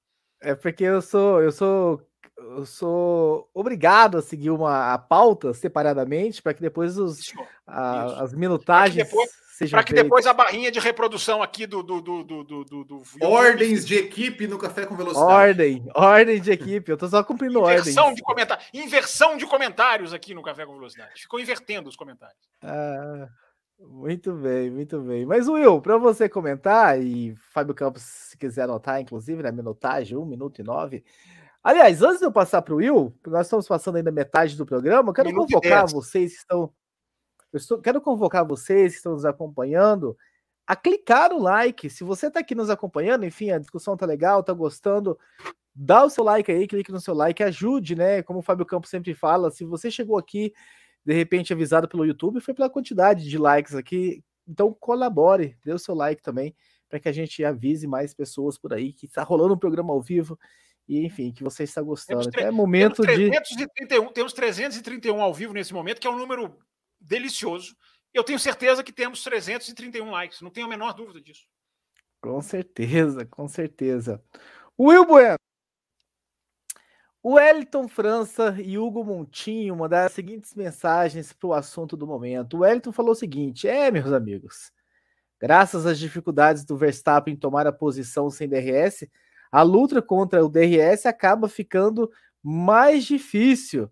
Mas a luta continua, não desistam. E o Hugo Montinho diz o seguinte: Olá, pessoal do café. A amostra que tivemos do Max Verstappen sem DRS, não conseguindo sequer ameaçar o Russell, mostra que, infelizmente, ele ainda é o mal necessário.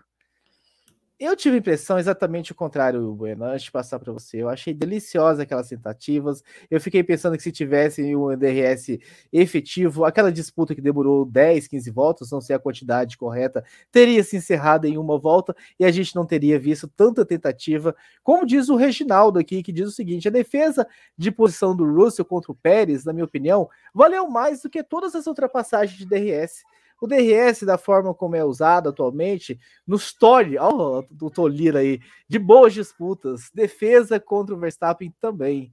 O Will Bueno, vamos falar então dessa questão do DRS falhando com a Red Bull do Verstappen e a briga acontecendo ali com o Russell por voltas e voltas.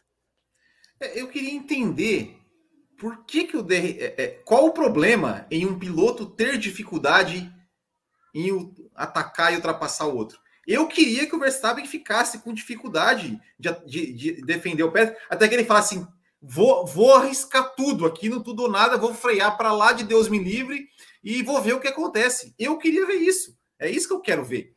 Eu não quero então, ver parece o cara. Que, parece que os caras é, queriam que não tivesse briga, que, que chegasse e passasse numa eu, volta. Eu, eu, eu, também, assim, peraí, eu, eu achei maravilhoso que ele, que ele não tinha DRS, que ele ficasse, putz, não consigo chegar, não consigo chegar. Até ele ficar pensando, para o piloto pensar, o que, que eu vou fazer para esse moleque que está na minha frente aqui, andando muito, cometer um errinho para eu ter uma chance de passar. É, é, é, é, esse é o trabalho do piloto de Fórmula 1. É exatamente ter dificuldade para ultrapassar. É, esse, é esse é o trabalho. É, é, é, isso, é isso que é o legal de uma corrida. É você ver o cara ali perseguindo, perseguindo e falando: esse, esse cara vai errar esse cara vai errar. Ah, eu vou, eu vou ameaçar que eu vou aqui para ver se ele vem aqui e, e, ele dá uma escorregadinha e eu, e eu, eu oh, oh, olha, vou tentar nessa curva aqui, porque nessa curva aqui ele tá abrindo um pouquinho mais, eu vou meter o carro ali, se ele ele não vai ter coragem de me fechar. Eu, eu quero ver isso, quero ver o piloto pensando, pensando onde ele vai ultrapassar, tentando e, e não conseguindo. É, é, é, é, essa é a graça do automobilismo, da corrida de carro. É, é o piloto pensar, tentar e às vezes não conseguir. Às vezes não conseguir é, é, ultrapassar. É, então, é, ao contrário do que, do que o nosso amigo ouvinte falou, é, mostra mais uma vez como o DRS estraga, estraga a, a, a, uma disputa, estraga né, o, o, o, pensar do, do, do piloto, o, enfim, de, o piloto mostrar a sua habilidade. então, eu discordo, discordo totalmente, né? E DRS é aquilo, né? É, é, é muita, é muita é muita. Tivemos muitas ultrapassagens de DRS nesse GP da Espanha, ultrapassagens decididas na, na, na reta, no meio da reta, a ultrapassagem já estava, já estava definida. Então, assim, se não, eu sempre falo aqui, por, por mim, tirava o DRS. Mas se não dá para tirar, então que se adapte, que se regule, que se né, chegue na sexta-feira, ó, essa essa sexta-feira aqui, antes do treino livre 1, ó, vamos pegar aqui, sei lá, cinco, seis carros, vocês vão para a pista, vão andar próximo e vão e, e abre o DRS. E vamos, e vamos ajustar aqui até a gente achar um, um, um ponto que, ok, o DRS pode ajudar a aproximar, mas não vai, não pode decidir ultrapassagem. Isso jamais. Então, é isso. Eu acho, eu acho que, que é, foi uma das coisas mais legais da corrida foi justamente o problema no, no, no DRS do Verstappen. Ele ficou ali perseguindo, perseguindo, perseguindo, e de repente passou-se até, passei até a pensar, cara, o Russell pode ganhar essa corrida. O Russell, de Mercedes, que é hoje o terceiro carro, a terceira força, ele podia ganhar essa corrida segurando o Max Verstappen. E seria sensacional. É, mas infelizmente, né? O torcedor não quer. Ele quer que o cara chegue, abre o DRS e passe. Infelizmente. Muito bem, Campos. Para te trazer para a conversa também, temos um superchat que já recebemos há um tempo atrás sobre o assunto da Larissa Nobre. O pedido Max pelo DRS só mostra o quanto os carros ainda dependem disso. Preferi muito mais a briga do Russell Max do que ver 10 ultrapassagens na base do DRS. O Gabriel Martins também mandou mensagem pelo cafécomvelocidade.com.br diz o seguinte: para quem queria ver disputa sem DRS com esses carros em pistas totalmente seca, tivemos uma amostra da disputa do Max com Russell. Enquanto o DRS do Max estava com problema, nem o melhor piloto do mundo conseguiu atacar um carro inferior em igualdade de pneus no circuito de um quilômetro de reta principal. No momento que a asa do Max funcionou, tivemos um dos melhores roda-roda do campeonato, com Russell ainda se mantendo à frente. Nem sempre o DRS vai estar calibrado, pois são muitas variáveis que mudam a todo momento, mas achar que sem ele é sempre melhor é querer ignorar a realidade em prol do saudosismo. E o Felipe Augusto, para fechar sobre mensagens sobre DRS, diz o seguinte: ontem tivemos mais um episódio do Deixa Fulano Passar e uma evidência né, de que um piloto com a falta do DRS funcionando. Será que o problema não são os carros e nem as ordens, mas sim os pilotos e equipes que se mostram totalmente dependentes e acostumados com isso hoje? Como é que é o nome do primeiro aí que você leu, Raposo? Primeiro Gabriel Martins. Gabriel Martins, deixa eu dizer uma coisa para você. Eu acho que você está cometendo um erro que normalmente se comete e é fatal, principalmente em quem escuta o café com velocidade. Você está confundindo defesa do automobilismo com saudosismo. É, esse é um erro fatal, isso é um pecado capital. Deixa eu dizer que você está cometendo e é perigoso. É, defender o automobilismo não é ser saudosista. É, é, errado, é errado achar esse seu pensamento é conformista de achar que tempos modernos é, tem que ser, tem que ser piores. Quem está sendo anti-saudosista é você. Você está pondo saudosismo na jogada quando não tem. Ninguém aqui está defendendo os carros, voltar a correr com os carros de 1982. Embora né, seria interessante. Mas ninguém aqui está defendendo isso. Ninguém aqui está achando que esse é o caminho. Uh, o que se defende aqui é deixar esses carros correrem para serem medidos da maneira correta. Uh, eu acho que está vendo um exagero de, da parte de todos, todos, uh, de achar que uh, Barcelona é, é, é, mostrou uma coisa ou outra. Barcelona foi 50-50. A gente teve disputas interessantes no, na curva 1. Tem muita gente lá no Twitter dizendo ó, que na hora da briga, daqui a pouco eu vou falar. Eu estou até sendo perguntado aqui no chat para falar da maior defesa de posição que eu vi nos últimos anos daqui a pouco eu vou falar dela. É, mas essa briga do Russell com o Verstappen foi no momento em que o Verstappen abriu a asa. O DRS participou, gostem ou não, esse é o fato. Participou dessa disputa. A gente teve 50-50 em Barcelona. Então não dá para dizer nem que tudo está ótimo, pode tirar, embora eu tiraria para experimentar no mínimo, e se não der certo, volta de uma maneira diferente, calibrado, como disse o Will. E nem dá para dizer o que alguns aqui estão dizendo, que ele precisa ficar. Eu entendo a raiz do pensamento, porque estava difícil. Estava difícil na Espanha. Você via na câmera on-board que não estava fácil. É, aliás, a corrida deixou uma impressão fortíssima que eu falei aqui na quinta-feira. No além da velocidade. Não é alta, é além da velocidade. É, este carro dá para tirar a chicane final. Seria melhor que os carros fizessem as duas curvas antigas que encerram a volta. Seria melhor. Dá pra, dá pra, agora dá para dizer isso claramente. Na quinta-feira era um, apenas uma sensação, porque aquela chicane ali dava para ser retirada, dava para usar o circuito antigo. E aí você podia até diminuir. Eles não fazem isso. Daria para você diminuir é, o DRS. É, alguém citou aí, não me lembro quem. É, DRS não é calibrado e não sei o que. Nós criticamos justamente ele não ser calibrado. Ele deveria ser calibrado. Se ele vai existir, vamos calibrá-lo. Vamos calibrá-lo. A grande situação, para mim, o que ficou muito claro, mais claro até do que a minha sensação de que as duas curvas finais com esse carro ajudariam mais do que a chicane, porque a chicane ali entra a reaceleração, o peso do carro, o torque, é, ela coloca na disputa variáveis que atrapalharam mais do que ajudaram. Os carros seguindo ali nas duas curvas do traçado antigo, como fizeram na Rivasa em Imola, embora sejam curvas tecnicamente diferentes, é, eu acho que daria jogo. Esse carro já pode fazer curva de alta, não precisa mais ter medo de curva de alta. Mas mais do que isso, isso é uma coisa que eu coloquei no meu Twitter, que está aqui na tela, juntamente com o do Will, e o Raposo não coloca. Raposo não vai junto na mesma direção que a gente, eu não sei porquê. É, ele deveria ir junto na mesma direção na tela. É, mas obrigado pelo jabá. Mas eu, se você não faz, eu tenho que fazer, porque é conteúdo de altíssima qualidade. É, o que ficou muito claro, o que ficou muito claro na falha de DRS do Verstappen é que o DRS pode ser oficialmente intermitente. O DRS pode ser limitado o número de abertura de asa. Ele não precisa abrir toda hora. Eu não estou nem discutindo a, o ângulo, o quanto a força, a linha, se a linha mais estende na reta, mais no começo da reta. Não é isso que eu estou dizendo. Para mim, ficou claro em Imola que o carro segue melhor de, em curva de alta. E ficou claro em Barcelona que se você der um DRS estratégico, 10 por corrida, 15 por corrida, 20, não sei. Dá. Porque você coloca ele como um fator um elemento, foi essa palavra que eu usei no Twitter, um elemento estratégico. Você dá chance para o cara da frente se defender mais. Porque foi o que a gente viu o Russell fazer. O Russell teve chance. Teve chance por causa do problema do Verstappen. Chegar e abrir, eu, quem concorda, vou respeitar. Não vou concordar nunca.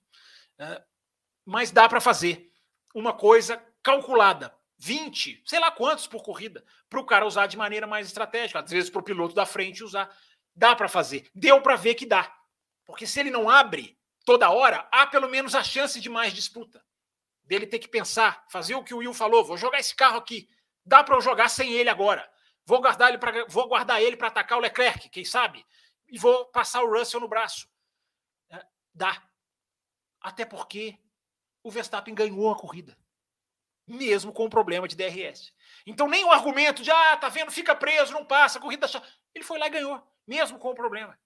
Uh, contando com as duas ordens de equipe, porque não foram uma, foram duas vezes que o Pérez cedeu posição para ele. Nós esquecemos de falar isso lá no começo, mas fica aqui registrado.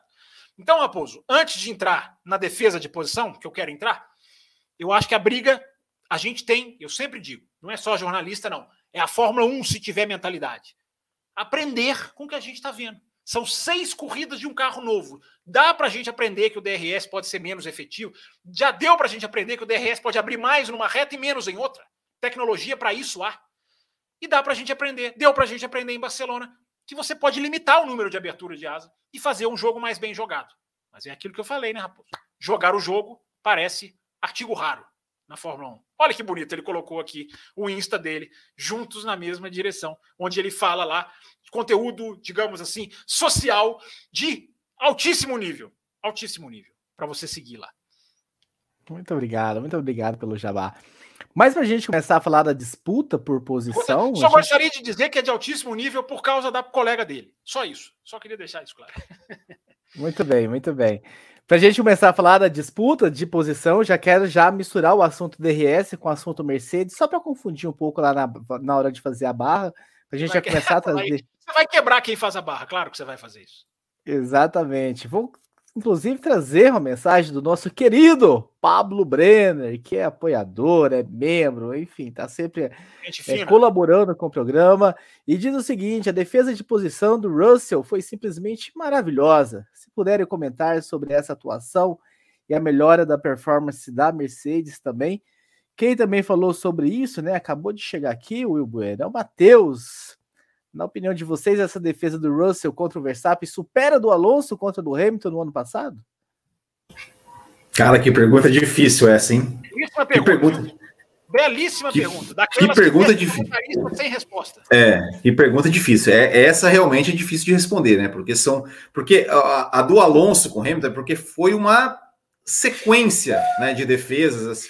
É, né, a, do, a do Russell foi uma defesa ali mais mais plástica, mas como, como né, os ouvintes falaram aqui, foi maravilhosa, né? Foi maravilhosa. Assim, ele, ele fez a curva atrás, posicionou o carro por fora, ali na, na, na curva 2 ou 3, não sei.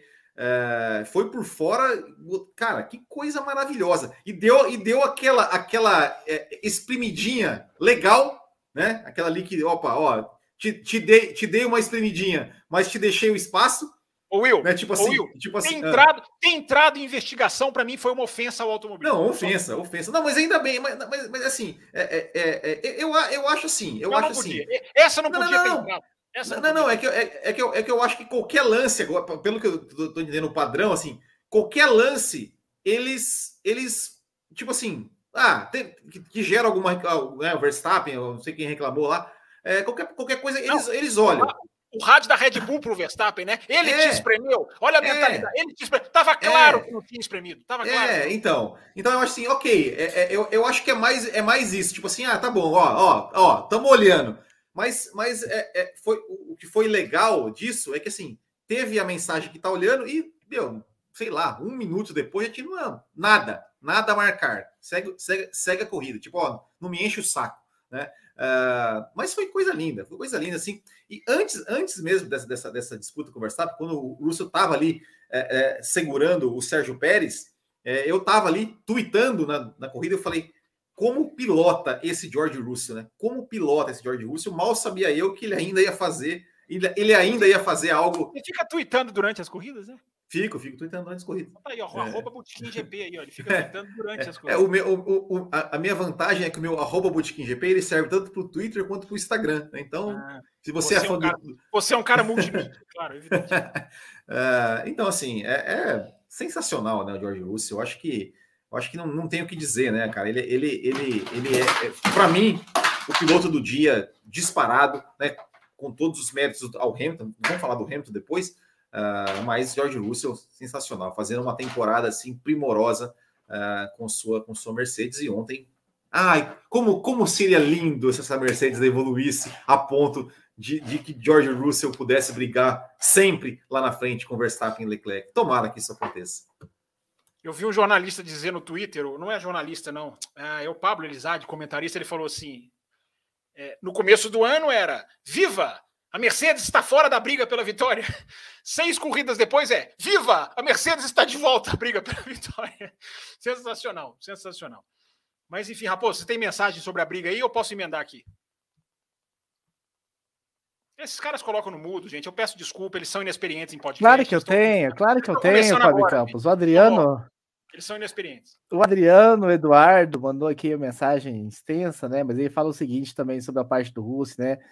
É, dizendo que acho que ele também né, precisa mudar a chave para focar em vez no seu melhor, assim como o Russ, né? Estava falando do, do, do, Hamilton, Mas assim como o Russell tem feito, acho que esse desânimo dele de andar, de, de estar brigando na frente, é um dos fatores do Russell, estar, do Russell estar na frente na tabela, embora o Hamilton esteja mais rápido, ele está falando essa questão do Hamilton, que a gente vai abordar daqui a pouco sobre, enfim, a mensagem do Hamilton no começo.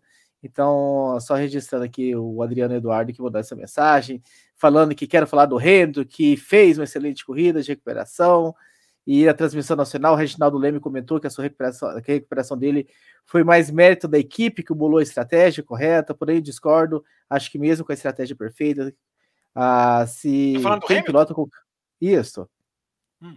Ele trouxe aqui, falou do Russell e do, do Hamilton na mensagem Não, dele. Esse finalzinho é o Hamilton, vai, a gente já não é isso. Ele falou que, o que ele acha, né, que, que, o, que o Russell, enfim, tá esse desânimo do, do Hamilton tá, tá talvez colaborando com, com o Russell de estar andando na frente da tabela. Então, a gente começar, fechar com o Russell e começar a falar do Hamilton. Não existe desânimo nenhum do Hamilton, eu já adianto isso. É, existiu, repito, uma frase, sim, você pode criticar, mas que os, o, o, o, a pista não bate com a frase. Essa é a, essa é a questão. É, o, comentarista da televisão brasileira está errado, porque se você analisar os tempos de volta do Hamilton são mais rápidos do que o do Russell, a corrida toda. É... Já se fala até de que ele fez um acerto que prejudicava o quali e privilegiava a corrida. Pode até ser verdade, porque o ritmo dele em corrida foi muito rápido. Não que ele ganharia, como disse o Toto Wolff, e brigaria pela vitória, não.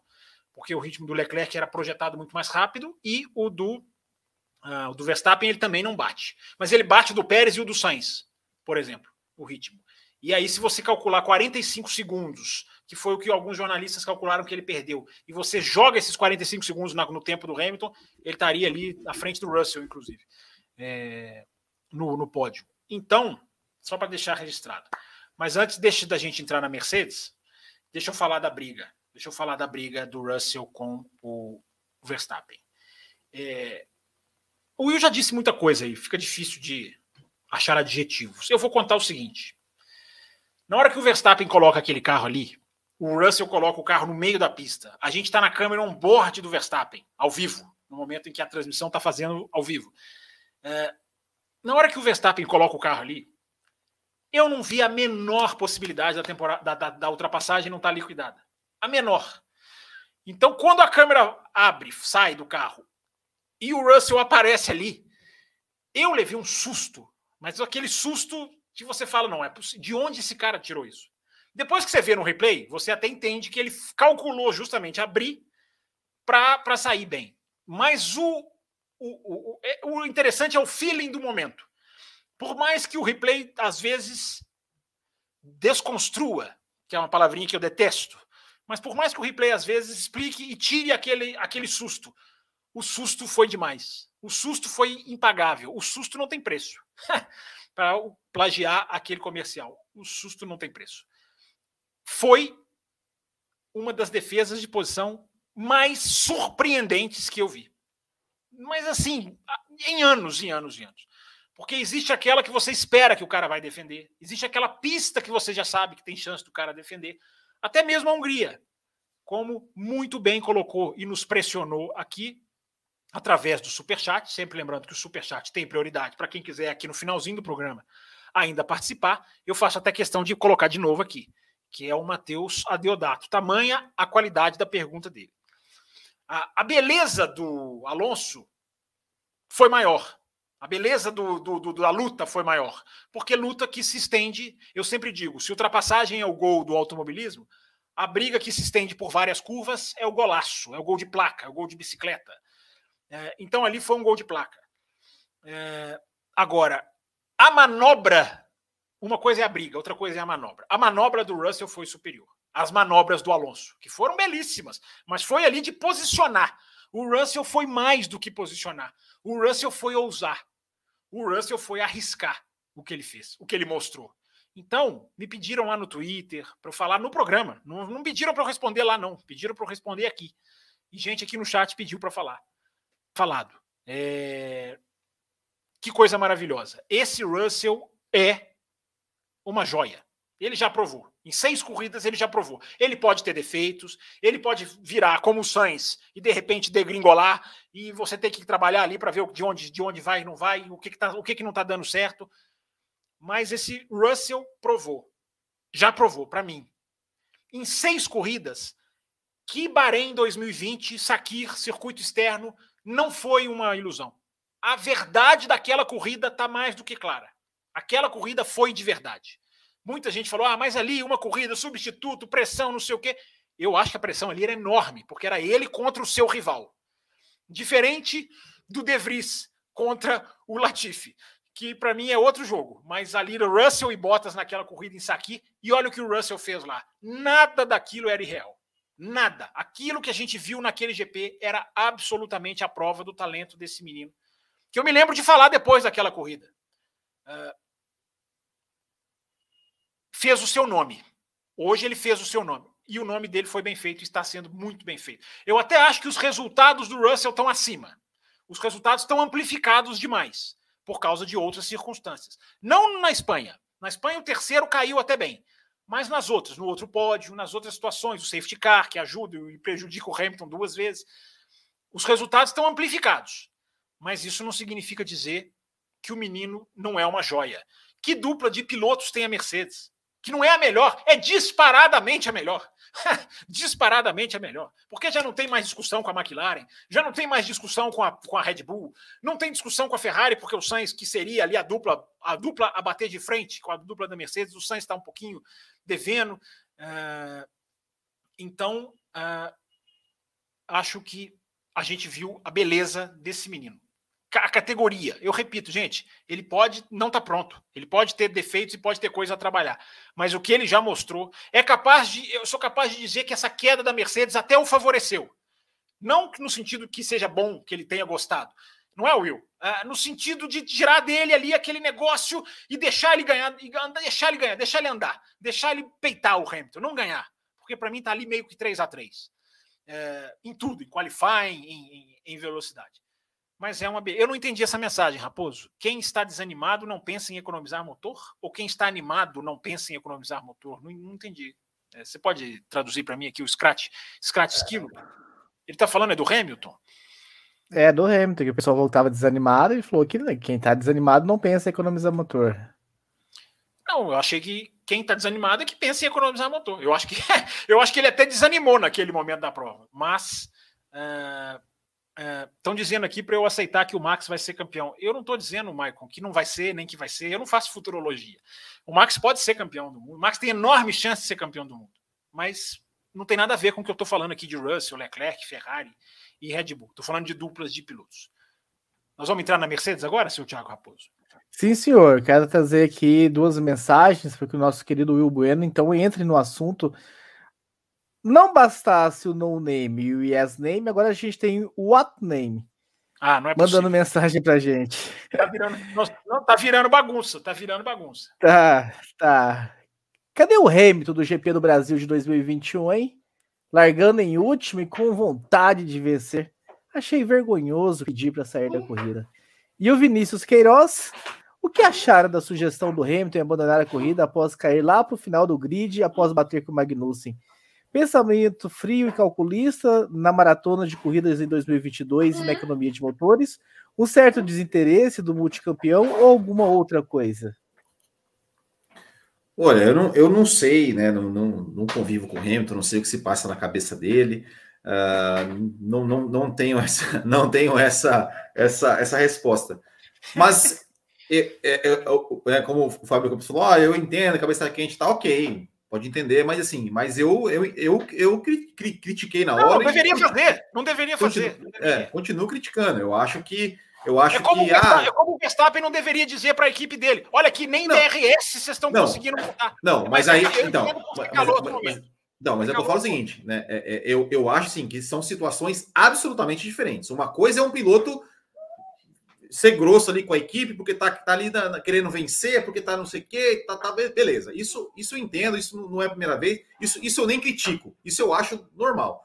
Agora, você, tá, você é um piloto profissional pago para correr. Sim. Aí você. Ele você... Não desistiu. Ele não desistiu. Não, não, ok, ok, ok. Mas aí, aí você você vai lá, bate, tá em último, aí você vai falar assim: olha, quero. Acho melhor a gente parar. Olha, o Fábio Campos, só temos 12 pessoas assistindo a live do café aqui, ó. Vou parar, vou embora. Eu tchau. paro. Mas eu paro. Vou embora, tchau. Não, não, não, não, não, pode, não pode. Eu paro. 12 É, pessoas o- eu paro. O, o cara, o cara é profissional. Ele, ele é pago para fazer aquilo. Ele não pode. dúvida. Ele, ele é pago para ele, é- ele é pago para correr em primeira e é pago para correr estando em último.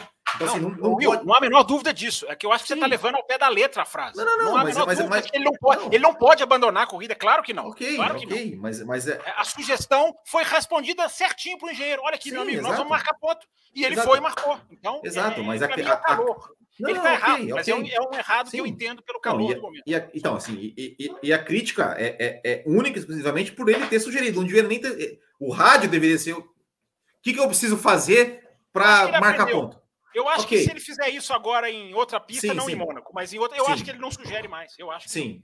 Agora, ponto. E, e não, não tem que se fazer uma Calma. crítica também ao sistema que faz o piloto fazer essa sugestão, já concordo, que, boa. enfim, Bem observado. que é, Concordo. concordo. enfim, esse sistema de limitação e o piloto Ah, tem que é. pensar no, no- Opa, em tudo. economia o tempo todo. Com certeza, com certeza. Mas agora sim, ok. Fez, ele é, é, errou, é, foi é, cri- crítica, crítica feita, ponto. Agora, ontem ele fez uma corrida de Lewis Hamilton. Né? É isso. Eu, eu, eu não vejo. Se Eu, não assim, tivesse eu- feito, eu criticaria mais, assim, mas foi uma eu- corridaça. eu, eu não consigo, eu não consigo entender essa- as pessoas que dizem o Hamilton tá acabado, o Ham- É resultadismo, Gente, Will. É resultadismo. Isso é resultadismo. ontem ele fez uma corrida de Lewis Hamilton. Ele Você fez para de falar de ontem Lewis- porque tem gente assistindo o podcast É. quinta-feira de manhã. É, Ó, verdade. Ele fez, ele fez uma corrida de Lewis Hamilton, Sim. né?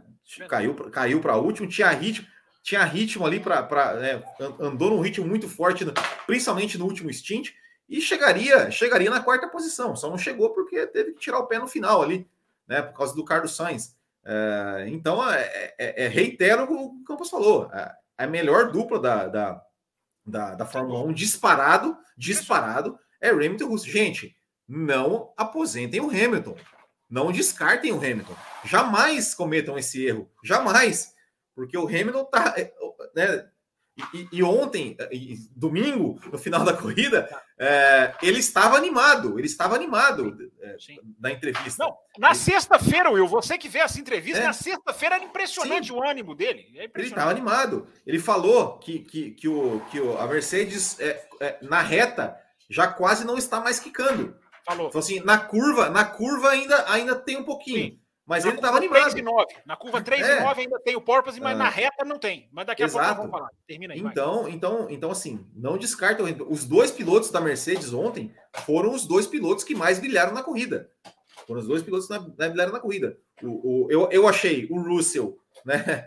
O, o Russell mais Printa tela. É pra printar. Essa é pra printar. Pronto. o Russell mais né, pela defesa tudo mais, mas o Hamilton ontem fez uma corridaça, corridaça, corrida a lá Lewis Hamilton, né? Então, ah, se essa Mercedes, se essa Mercedes melhora mais a ponto de incomodar Red Bull e Ferrari, se- seria sensacional ver Hamilton e Russell eh, lá na frente, eh, brigando com, né, com Verstappen e com Leclerc e brigando entre si. Eu também estaria, estou muito curioso para ver como seria, qual, qual esse problema né, que o Campos falou no começo que daria, que pode dar, né, com Hamilton e Russell brigando lá na frente, eu gostaria muito de ver. Né? Então, é, crítica feita ao Lewis Hamilton pelo, pelo rádio, mas total elogio. A grande corrida que ele fez, corrida para quem quer aposentar o Hamilton, pelo amor de Deus, gente. Pelo amor de Deus, gente. O cara tava, tava ali andando em alto nível, né? Brigando pelo título até o ano passado. né? Esse ano tem andado rápido dentro das suas limitações. ah, tá atrás da- na, na tabela do, né, do, do George Russell, porque é o cara que está sendo, tá sendo, digamos, a cobaia em algumas, em algumas configurações do carro para a Mercedes, mas ontem fez uma corrida sensacional. Posso emendar a Mercedes, Raposo, ou você quer pontuar? Eu quero pontuar mais duas mensagens, Fábio Campos, aqui da Mercedes, para que o senhor emende. Então, o Abel Pereira, né? Dentre as várias equipes que tiveram atualizações para o GP da Espanha, acho que a Mercedes foi mais sucedida, bem sucedida. Ah, perguntando então sobre essas atualizações que a gente comentou. E o Eric Major dos Santos Finalmente a Mercedes acordou no campeonato.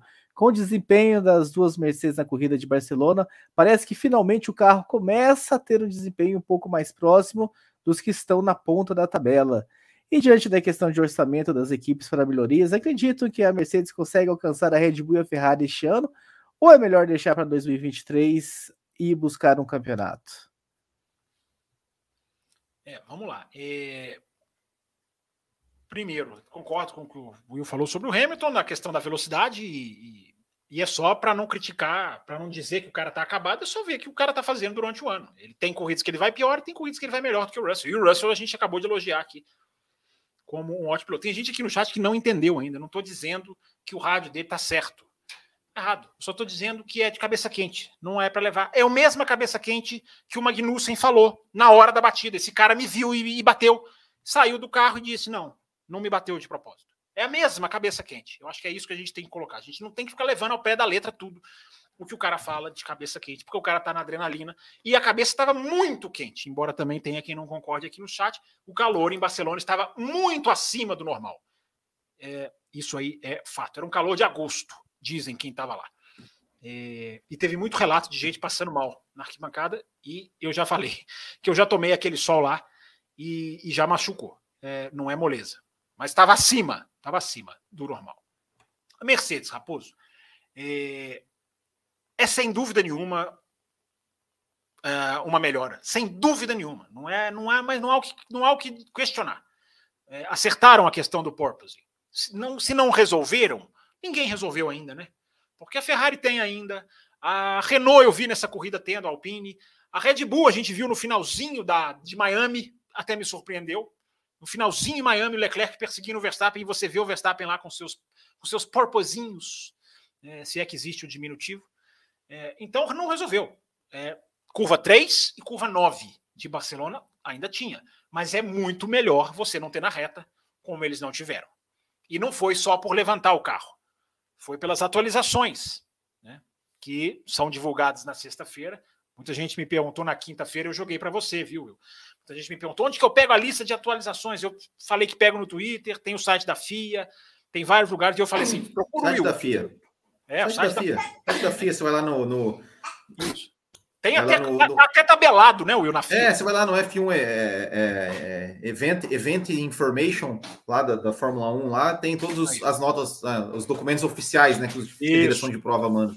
Isso, então é só fazer isso nas sextas-feiras de grande prêmio. Então, é, a atualização da Mercedes foi forte, mudaram o assoalho, que é o nome, o nome, a peça do momento é o assoalho, porque o carro ficou com efeito solo, então o assoalho é a peça mais importante. A Mercedes mudou a peça, ao que tudo indica, acertou a questão do porpoise. Mas, contudo, no entanto, todavia, é, tem um café expresso, inclusive aqui na página do café no YouTube, dizendo que os problemas da Mercedes são mais sérios, que não é só porpoise, e continua comprovado porque curou o porpoising, ao que tudo indica, eu ainda quero ver. Por isso que eu disse no começo do programa, calma com essa tal recuperação da Mercedes. Eu ainda quero ver a Mercedes em circuitos mais, digamos, é, oscilantes, com mais bumps do que Barcelona. É, eu ainda quero ver a Mercedes em outro tipo de pista. Eu ainda quero ver a Mercedes numa pista em que poupar pneu não é a ordem do dia, que seja mais pé embaixo. Eu ainda quero ver.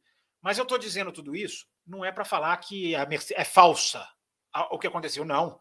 É verdadeiro. Só que ainda não é o voltou para abrir. Acho que se colocam como candidatos a ganhar corrida e se bobear até o campeonato. Porque as quebras de Ferrari e Red Bull podem colocar a Mercedes no campeonato. Podem. Se a Mercedes estiver ali no calcanhar, a confiabilidade pode fazer enorme diferença. Querem um exemplo? Vou até abrir aqui. Ó. Uh, a pontuação na tabela de construtores, de, de pilotos. Uh, Pérez 85, Russell 74. 11 pontos só do Pérez para o Russell. É absurdo, se você olhar desempenho.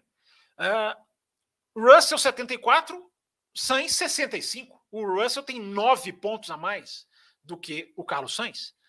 Então, a Mercedes, se ela tiver ali, ela pode ser colocada na briga. Se ela realmente chegou não para ganhar, mas se ela chegou ali para ficar no meio, para simbolar, como simbolou em Barcelona, ela pode ser colocada na disputa pelo título se Ferrari e Red Bull continuarem quebrando. Ferrari, tudo bem, não é uma norma quebrar. A Red Bull tem problema na, em Miami, teve problema em Barcelona e fora as duas quebras lá de trás.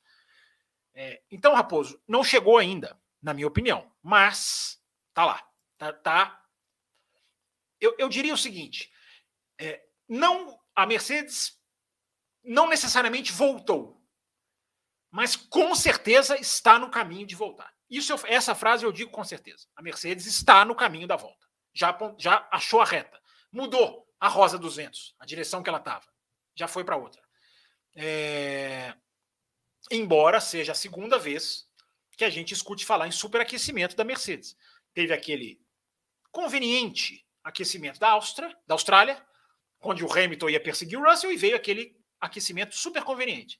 Mas é a mesma é a mesma a mesma observação. É diferente desse da de Barcelona, né? Ah, uma coisa é a ordem do engenheiro cede posição para o Russell lá na Austrália. Outra completamente diferente é essa, que faltavam duas voltas e ali era a situação é, é, de, de, ultra superaquecimento que o cara não vai entregar a posição com duas voltas. Então é diferente. Mas é a segunda vez que a gente escuta falar em superaquecimento. Será? Aqui não é além da velocidade, mas eu vou além. Será que esse zero pod, que esse side pod, sugado, mínimo, minimalista, minimalizado, será que ele não é um desafio ao, aqueci, ao, ao arrefecimento, ao resfriamento do motor? Fica a pergunta, fica a pergunta. Mas, Raposo e Will, uh, indiscutivelmente melhor a Mercedes. É, indiscutivelmente melhor. E agora vai começar o caminho de acertar o carro, ao invés de ficar procurando qual é o defeito. Ao invés de correr atrás do problema, agora tudo indica pode começar a trabalhar em performance, não em corrigir. Então, Raposo, é muito bom, ótimo que a Mercedes esteja aí. Era esperado, me perguntaram na sexta-feira, na, quinta-feira, né? Uma hora eles vão achar? Vão achar, é claro que iam achar. E, e foi muito legal, foi muito legal ver a Mercedes se misturar com esses caras aí. Não dá para tirar da conta nem do campeonato, embora vá me surpreender, mas na conta de brigar por vitórias. Eu acho que é, é, é bom pensar que a Mercedes pode ganhar troféu esse ano não só de segundo e terceiro.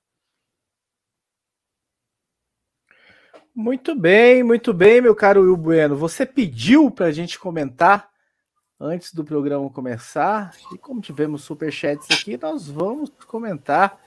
O Guilherme Polegato mandou mais uma mensagem para a gente. Senhores, o que falar do Drogovic? Podemos sonhar? Achei uma pilotagem super madura, me empolguei o Bruno, apresentador e comentarista, também falou: estamos drugovizados. Drugovizados. Muito boa noite para quem acordou cedinho no domingo para ver o nosso brasileiro na liderança da Fórmula 2 e manda aqui os abraços para gente. E eu só, só verificando aqui, Will eu acho que teve também uma mensagem, enfim. Começa a responder enquanto eu procuro a mensagem aqui. Eu não tenho certeza se teve uma mensagem mesmo do Drugo. É, eu, fico, eu fico com a pergunta: podemos sonhar com o quê? Com, com o título do Drogovic na Fórmula 2? Ou com, Fórmula, ou com o Drogovic na Fórmula 1? será, o que será, o que, qual será o sonho né, do, do nosso, do, nosso, do nosso ouvinte? É, é o Drogovic, né? Duas, duas, um final de semana perfeito, né, venceu, fez a pole position, foi punido, largou, é, se não me engano, acho que de, de ter quarto, né? Se não me engano Uh, venceu, depois na segunda corrida largou de décimo e venceu também, novamente. Eu confesso que eu ainda não assisti as duas corridas inteiras, né? Eu assisti ali os, os, os highlights, mas ainda vou assistir as, as corridas inteiras. Uh, mas, né, tá liderando o campeonato, abriu agora uma, uma boa vantagem e tem feito uma, uma, uma ótima temporada, né? Tem feito uma ótima temporada, tem, tem ali se, se destacado, né, uh, uh, na Fórmula 2, tem, tem feito uma, é, uma temporada muito, muito boa. E assim, título da Fórmula 2, eu acho que é muito, muito. O sonho né, é muito real. Eu acho que tem todas as condições de chegar até o final, brigar pelo título e, a, e ganhar. Sonhar com Fórmula 1 no lugar de quem? A gente tem, a gente tem aí dois campeões da Fórmula 2 que não chegaram à Fórmula 1, não tem espaço na Fórmula 1. Com patrocínio de montadora. Com patrocínio, com a, é, com a padrinha, eu, eu ia dizer apadrinhamento de montadoras. Apadrinhamento. É, uh, como é que como é que fica a, a, situação do Drogovic? Eu acho, acho realmente difícil, mas eu acho que é muito cedo para pensar nisso ainda. Eu acho que ele tem que, vamos esperar, né, chegar ao final do campeonato, vamos esperar é, é, ele terminar a temporada da Fórmula 2. É, mas agora, é, agora fazendo aqui um, um, um, um uma, uma, licença poética, né? Um pouquinho. Como é bom, como é bonito ouvir o hino nacional no pódio. Né? O, hino, o, hino, o hino nacional brasileiro, ele, ele, é, ele é o mais bonito, ele é o mais bonito do mundo. Isso não tem, não tem dúvida. Não, mas é, é, é, é legal, é bonito. Eu tô brincando, é bonito, eu tô brincando. uma vez eu tava. Will, Will, uma vez eu tava na casa do Thiago Raposo e venceu a corrida um brasileiro na Fórmula 2, que eu acho que era o Razia. Não me lembro se era o Razia ou era o Nasser. E eu falei, vamos ouvir o hino. Vamos ficar em pé, nós brincamos de ficar em pé. Tocaram o hino na íntegra com as duas partes. Você lembra disso, Raposo? O hino não nacional sendo tocado na Não, não lembrava. Lembra não Deus. lembrava. Nós ríamos. Essa... Porque tocar, o piloto ria. É, tem tanto tempo que você me vi... tem tanto tempo que você não me visita que eu já não, não lembrava. Foi 2012, foi 2012, eu não lembro se era o Nasser, se era o, se era o Razia. Eu lembro que a gente terminou rindo, de tanto que o, o hino demorou assim, oito minutos porque foi a versão completa do hino nacional com as duas, com loop das duas partes. Do, Não, mas é. É, enfim, mas, mas enfim, é, é isso, né? seja, ótimo final de semana, ótima temporada do, do Drogovic. Ele que né, fez uma primeira, uma primeira temporada, é, se destacou, venceu corrida, né? Aquela coisa. O ano passado, que tava, estava numa equipe maior, é, teve uma temporada muito, com muitas dificuldades, e esse ano voltou, voltou para casa, vamos dizer assim, é, e está fazendo uma temporada muito boa, muito sólida, líder do campeonato e o final de semana irrepreensível do, do Drogovic. Mas é isso, né? Assim, se podemos sonhar é, nesta Fórmula 1 aí, tá, tá complicado, tá complicado. A mensagem do Drugo que a gente havia recebido aqui tinha sido do Maico lá, né? Se fosse o Drugo no lugar do Pérez, se a ordem de ah, equipe. Ah, sim, sim. Enfim, a gente já tinha registrado. Esse está sonhando, esse tá sonhando muito, citado. hein? É, esse está sonhando muito, porque sonhando com o Drugo na Red Bull, já no lugar do Pérez, esse está sonhando alto. É, a minha Não, ele estava mais questionando se teria ordem de equipe. Se, se os comentaristas achariam, enfim, sei, reclamariam sei, e apoiariam a, a troca. Sei, sim, os comentaristas brasileiros. É, a minha dica para você, é, ouvinte, não sonhe. Não sonhe. Porque você vai acordar de um pesadelo. Porque o café tem 15 anos, vai fazer 15 anos, esse ano tem 14 já tem no mínimo 11 que a gente fala que a Fórmula 1 precisa de no mínimo 26 cadeiras, justamente para poder assimilar. Vocês vão sentir na pele. Vocês, sabe? É porque eu lembro muito nessa hora, eu não consigo deixar de ser, é, digamos, até um pouco rancoroso. O que eu já ouvi nessa minha história no café, de que é, é, você está inventando que as equipes não querem uma Fórmula 1 maior, sendo que agora está tão evidente, o Andretti, o Andretti aparece para evidenciar a veracidade de uma informação que o café já fala há muitos anos, muitos anos, que a Fórmula 1 não cresce porque não quer, não tem 20 carros porque não quer. E o que eu já ouvi, de que a crise de 2008 é que fez isso, é, de que eu pego no pé, que eu tenho que assistir a Indy, porque a Indy tem 26, 27 carros. Então eu fico muito, profissionalmente, muito satisfeito de ver o Andretti falando o que está falando, e de ver que alguns vão sentir na pele agora, porque estão aqui sonhando com o Drogovic no lugar do Latifi. Meu amigo, Pascal Verlaine não tirou o Latifi, uh, De Vries não tirou o Latifi, uh, ninguém tirou o Latifi a não ser seu pai, uh, que está lá. É, fez lá um contrato com a Claire Williams, que até hoje, ao que tudo indica, a Williams paga. Não tenho dúvida de que os, os chefes da Williams querem chutar o Latifi, mas a multa deve ser tão grande que tolera-se. É, e aí vocês vão, infelizmente, sentir na pele o que, que é um brasileiro ganhar a Fórmula 2. A não ser que o sonho de vocês seja ver o brasileiro como piloto de testes. Se o sonho é esse, sonhem felizes. Abracem o travesseiro. Sonhem noite adentro. Porque esse sonho vocês têm uma enorme chance de realizar. Um brasileiro, já tá, esse já está realizado. Esse sonho já está realizado com o tá Pietro, né? É, esse sonho já está realizado com o Pietro, mas vocês teriam dois, seria um sonho duplo. Seria um sonho assim, que aqueles que o juntos na mesma direção te ensina a sonhar. Da vida a dois. Da vida a dois maravilhosa, que é o que o juntos na mesma direção te ajuda a atingir. Então, gente, uh, se você quer ver um brasileiro na Fórmula 1, use as suas redes sociais, no seu grupo de WhatsApp. Não é para brigar, não brigue com ninguém. Não, não, não promova, não promova reiterismo, né? Não, o café não defende o reiterismo, só com ironia. Né? O café não defende o reiterismo. Uh, mas defenda a Fórmula 1 com mais carros. Uh, escreva isso no perfil da Fórmula 1.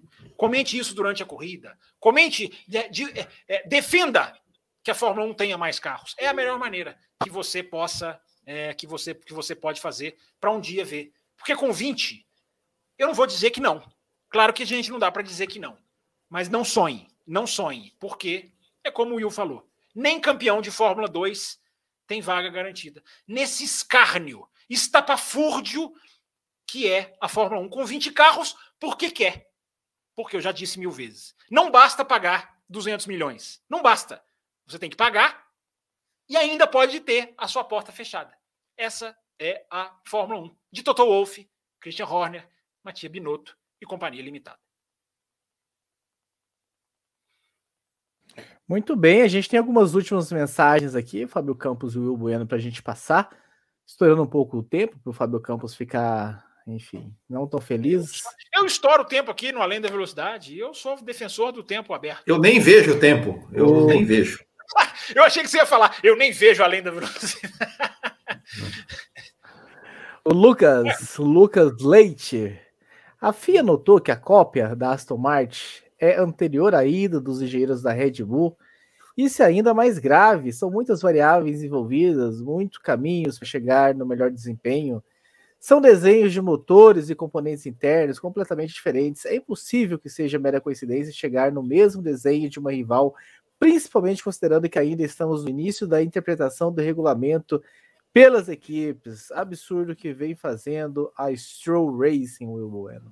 A Stroll Racing. Olha, eu, eu, eu vou parafrasear Fábio Campos, até para provar né, que, eu, que eu escuto o Além da Velocidade, que ele disse que, que ele disse que, que ele disse que, que é, é copiar é, é, é, diferente de imitar, que são duas coisas diferentes.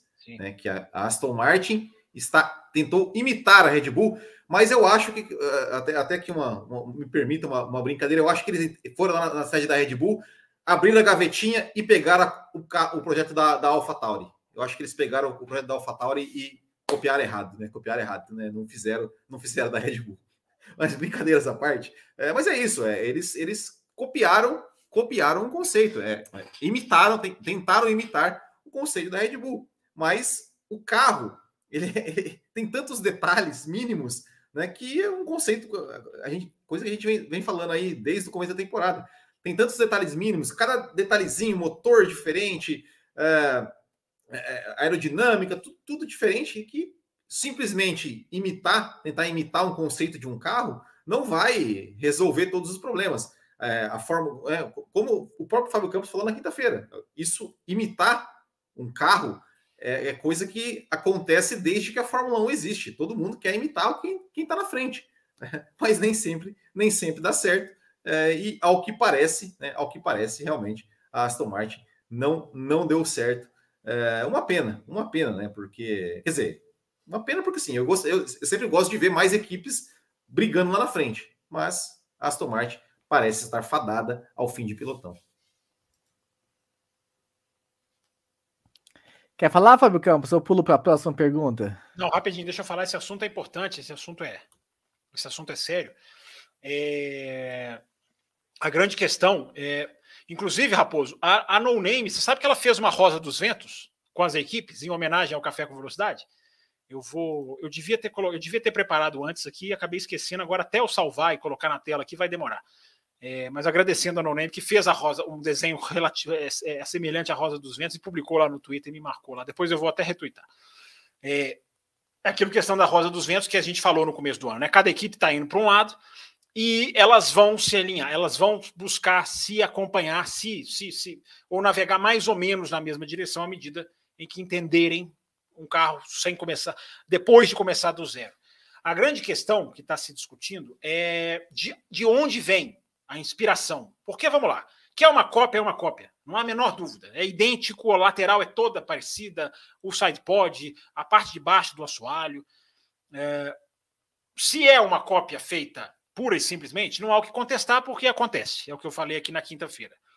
O que a Red Bull está é, contestando é quando esse projeto foi feito. Porque a gente tem a mania de achar que de Miami para Barcelona, uma equipe vem com uma atualização, significa que ela acordou no meio da semana e falou: vamos fazer. Não, essas coisas vêm de, muito de trás. Né? Essas atualizações já estão prontas há meses. Então, o que a Red Bull questiona é isso. Nós perdemos muita gente para Aston Martin, e perderam mesmo. Quem acompanha as notícias vai se lembrar que tem vários nomes que, fala, que se publicou lá. Sai da Red Bull, contratado pela Aston Martin. E o que o Christian Horner e a equipe falam é: esses caras levaram isso com eles? Se levaram na cabeça, não tem o que fazer. É reclamar com o bispo, diria o outro. Agora, o que a Red Bull insinua, a gente não sabe se é uma guerra política ou se há um fundo de verdade, é que teriam levado documentos, propriedade intelectual. Aí é outra história. Então eles vão ter que provar. A FIA investigou e viu lá, e a investigação da FIA é ir na fábrica, pegar documentos, pegar análise de computador, entender como a ideia veio nascendo. Então, é muito provável, pode ser, muito provável não, é provável que esses caras levaram realmente o projeto da Red Bull na cabeça deles. Eles vão fazer assim, eles vão trabalhar isso. Agora, por que, que o projeto sai idêntico? A Red Bull questiona se não levaram coisa demais. É, mas é igual, gente, é igual. Alguém está falando no chat que é o gate, como naquele caso do gate da Ferrari, do Spygate. É algo que nós não podemos dizer aqui de longe. É igual? É igual. Se for igual por inspiração, vimos e copiamos, só pode se reclamar com o bispo. Se houve uma transferência de propriedade intelectual, aí fica. Mas a FIA já absolveu. É, copiar faz parte, né? imitar e copiar. É aquilo que o Will lembrou aí que eu tinha citado. É, vai todo mundo convergir. Por isso que eu estou lembrando da Rosa dos Ventos. Ah, Fábio, vão convergir igualzinho? Talvez sim, talvez não. Mas muita gente, de fato, saiu da Aston Martin para a Red Bull. E esse projeto desse carro, gente, não é uma coisa de um dia para o outro. Evidentemente, esse desenho da Red Bull já existe há muitos meses antes do campeonato acabar, do campeonato 2021 acabar. Então, o cara foi contratado, ele leva na cabeça. Não tem como você apagar a memória de um funcionário. A FIA pode resolver sempre isso da seguinte maneira, embora também sem ter 100% de efetividade. É o tal do Garden Leave. É a licença que o cara tem que cumprir entre um trabalho e outro. Ele tem que ficar uh, de, digamos, de quarentena, entre aspas, uma expressão que todo mundo entende, antes dele começar a trabalhar. A FIA, se a FIA permite que um cara saia de, uma certo, de um certo cargo, outros não, mas de um certo cargo, ele, se, se alguém contratar alguém da FIA, esse, essa, essa quarentena é obrigatória, como aconteceu com o, o, esse que foi demitido pela Alpine, esqueci o nome dele, o Bukowski, e como aconteceu com o Lauren Mackes, que está hoje na Ferrari. Eram funcionários da FIA, tiveram que cumprir uma enorme quarentena, porque a FIA tem acesso a tudo, tudo e todos. É, mas se a FIA permitiu, para terminar, Raposo, se a FIA permitiu que esses funcionários saíssem e começassem a trabalhar, eles vão levar na cabeça deles muita coisa. Não estou dizendo que isso justifica a cópia na certinha, milimetricamente certinha. Mas quem tem que provar é a Red Bull. Até agora a FIA viu e disse que foi cópia pura e simples. Porque foi. E até aí não tem como coibir. Quem vê o carro bom a tendência não acho que seja vergonha, como muita gente está escrevendo, não. Você vê um projeto que dá certo. Eu me lembro várias vezes da Ferrari copiar a Minardi. Copiava um freio, um desenho de alguma coisa lá atrás, um pedacinho de asa. Você copia aquilo que você acha que vai dar certo. Isso faz parte do jogo. Não pode é roubar informação. Aí não. Muito bem. Will Bueno, mensagem para o senhor aqui. Opa. Do Lucas Leite novamente. Tenho minhas críticas à transmissão, em especial o Reginado e o Max, que às vezes falam coisas desconexas da realidade das corridas. Mas vejo gente querendo o retrocesso de, da volta à Globo. A Band, além de ter a mesma equipe que a Globo tinha para as transmissões, dedica espaço considerável na grade, em especial no Band Esporte, para o esporte. A Globo não fazia e não fará e jamais escolherá uma corrida de tarde no lugar do futebol por fim, cabe ressaltar que os, as propagandas durante a transmissão são exatamente iguais às que a Globo faz no futebol. Certamente farão o mesmo. Algo a comentar, Bueno, sobre a transmissão? Não, eu assim, é, é, eu acho assim, a, a, comparação, né, por exemplo, que fazem com, com transmissão internacional tudo mais, é, eu acho assim, essa questão das propagandas, cara, é TV aberta, é TV aberta, os patrocinadores pagam, a, a, a transmissão tem um custo, os patrocinadores precisam ser, é, é digamos, exibidos, precisam ser anunciados, é, então normal. Eu acho que é, e é falar. É tão olha, rápido, né? 10 segundos, é tão rápido, 10 olha, segundos com a tela assista, dividida. É, seja, seja o patrocinador, ou, ou seja mesmo a, a, própria programação, né? A, a propaganda da, da, própria emissora, no sentido, olha, terça-feira, não perca o Masterchef. Cara, normal, tudo normal. Eu acho que isso, isso não, não, não me incomoda.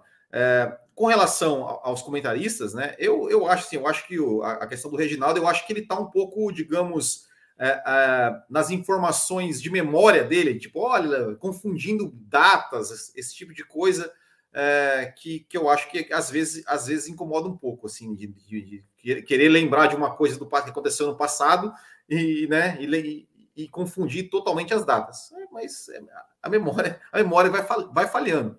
Mas é inegável, né, que o espaço que a Band tá, tem, tem dado para a Fórmula 1 uh, é muito maior do que, do que a Globo dava. Isso aí não, não tem, né? Eles, eles fazem um pré-corrida de pelo menos 30 minutos, transmitem a corrida e, faz um, e fazem um pós-corrida de mais aí 30, 40 minutos até, é, até enfim, mudar, mudar o assunto da programação. Né? Então, é, nesse sentido, nesse sentido, acho que não tem, não tem comparação né? no, no, no, tempo, né? na valorização que eles estão, estão dando ao produto, eu acho que não tem, não tem comparação. Mas de fato, né, a equipe de transmissão é praticamente a mesma uh, do, que, do, que, do que a Globo. Muito bem. Fábio Campos vai colocar a rosa. Olha que legal. Olha aqui, Raposo. Olha aqui, para terminar o programa, olha aqui. Olha que legal que mas, a No Name. A No Name mas por que, que ela colocou? Mas por que, ela colocou o café com velocidade aqui perto da Haas? porque uma, uma, deve ser uma aproximação geográfica, né? Somos, estamos na América do Sul, eles estão na América do Norte, só pode ser. Colocou aqui no cantinho, então, aqui, ó, pra gente, só para a gente agradecer, né? Um trabalho legal aqui da nossa ouvinte que fez aqui, baseado na nossa referência, né? De cada um para um lado, que a gente fez depois da pré-temporada. Ela fez aqui, não é exatamente a Rosa dos Ventos, mas é uma, é uma, é uma é, é, simbolizando aqui o norte, sul, leste, oeste, que a gente brincou aqui no começo do ano. Muito legal, não, Neme? A gente agradece muito aqui a sua a sua quase homenagem. É uma homenagem, eu considero uma homenagem a gente aqui, né, Raposo? É, uma pena a gente não saber o nome dela para agradecê-la nominalmente, mas enfim, eu ainda tenho esperança que ela e a Brasil vão se revelar. Por falar na Cumatora Brasil, puxar a orelha da Cumatora uh, e também do. Só vou pegar o nome do Marcelo Davi. Espera, espera, porque o tempo tá sobrando, tá sobrando tempo. os dois, os dois mandaram, os dois mandaram mensagem depois do início do programa, então puxadinha de orelha. eu ia puxar do Rafael Jordão também, mas o Rafael Jordão mandou depois, mas ele colocou a hashtag além da velocidade, então não é pro café, tá lá registrado. Então já fique sabendo, senhor, que tem que tem uma mensagem. Tiago Meirinho, Fábio Campos, mandou mensagem falando o seguinte: por que os carros estavam escorregando tanto, hein? Foi somente a temperatura elevada ou havia algo mais? Teve hora que parecia corrida no gelo é por causa do que eu tô batendo na tecla aqui. A temperatura estava muito alta, muito alta e estava comendo a borracha. Quando a borracha vai comendo, os carros tendem a escorregar. E a gente tinha uma corrente de vento muito forte que, que teve influência. A Sky Sports da Inglaterra mostrou duas bandeiras antes do hino, né? Tinha a bandeira da Espanha e da Catalunha, que são tocados os dois hinos na Espanha. É, tem as duas bandeiras estavam fincadas ali na grama, bem ao lado da pista. Eles mostraram como que o vento estava forte nelas. Então, essa soma desses dois fatores aí. É, o, o, o, quem foi? O Meirinho, né? Thiago Meirinho. Então foi, foi isso. E a temperatura estava muito acima. Thiago Meirinho, que é o nosso apoiador mais recente. Ah, que boa notícia, hein? Boa notícia. Will Bueno, Jean Antônio mandou o seguinte: me esclarece uma coisa. Quem toma a decisão de adicionar uma sprint race, a Liberty ou a FIA? O que uma pode fazer sem autorização da outra? Quais os limites de decisões que uma pode tomar sem consultar a outra? Sempre fico confuso com relação a isso. Quem decide são três partes. Três partes: FIA, Liberty e equipes. É, eles têm que fazer uma, uma, uma votação. Por exemplo, se é, se é de, um, de um ano para o outro, né, ó, de 2022 para definir 2023, precisa ter é, 25 de 30 pontos em votação. Como é que funcionam esses pontos?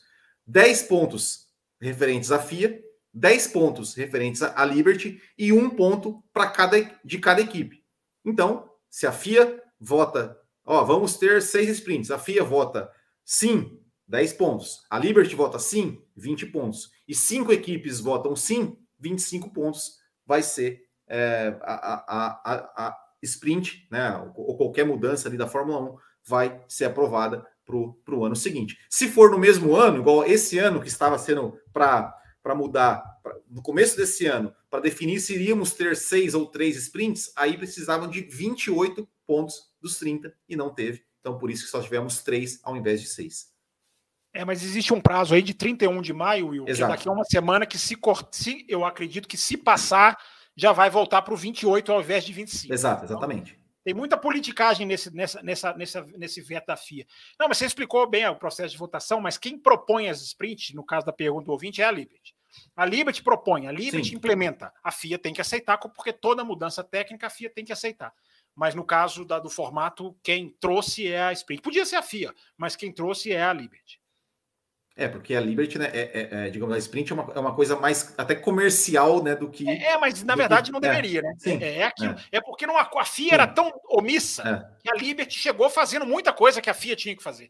Tanto que agora, quem criou o carro, que deveria ter sido a FIA, não a Liberty. Quem criou o carro foi a Liberty, mas deveria ter sido a FIA.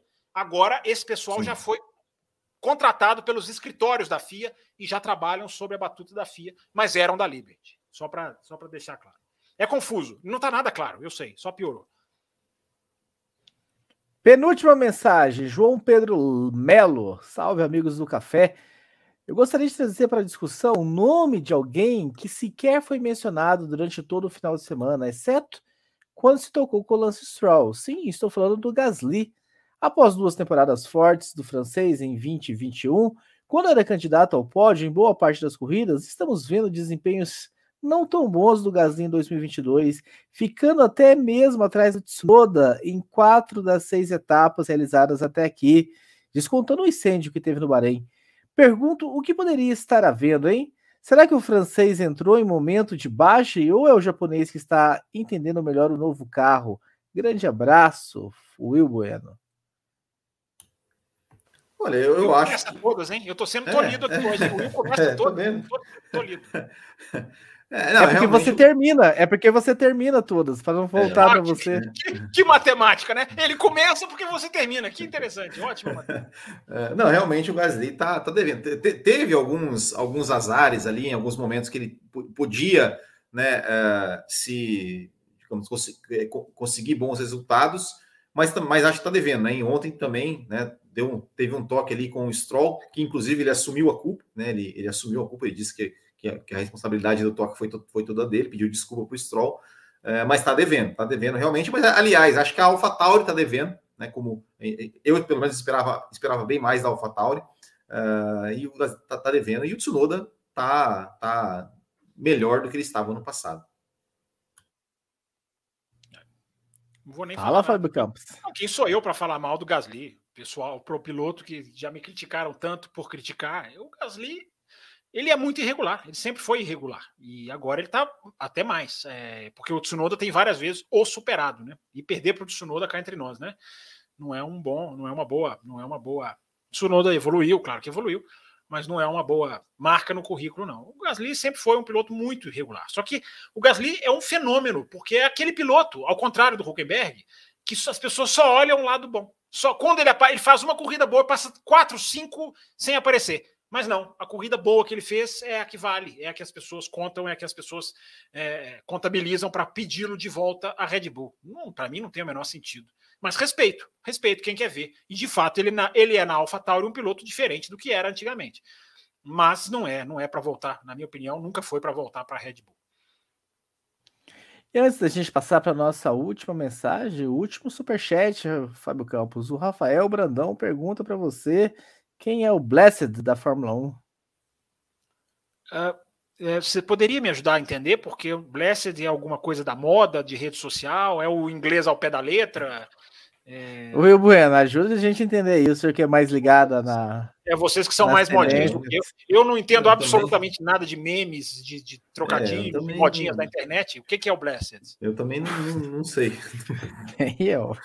Mas tá registrado aí, Rafael Brandão. Agradecemos o seu superchat. Rafael, Rafael, tá registrada a minha incompetência para responder a sua pergunta. Eu não tenho competência, porque se você está dizendo Blessed abençoado em, em, na tradução literal, você quer perguntar isso, você vai ter que remandar. Não precisa fazer outro superchat, embora se fizer, responderei aqui na quinta-feira. Mas explique-se, explique-se, porque aqui a ignorância é, é, é maior. Desculpe.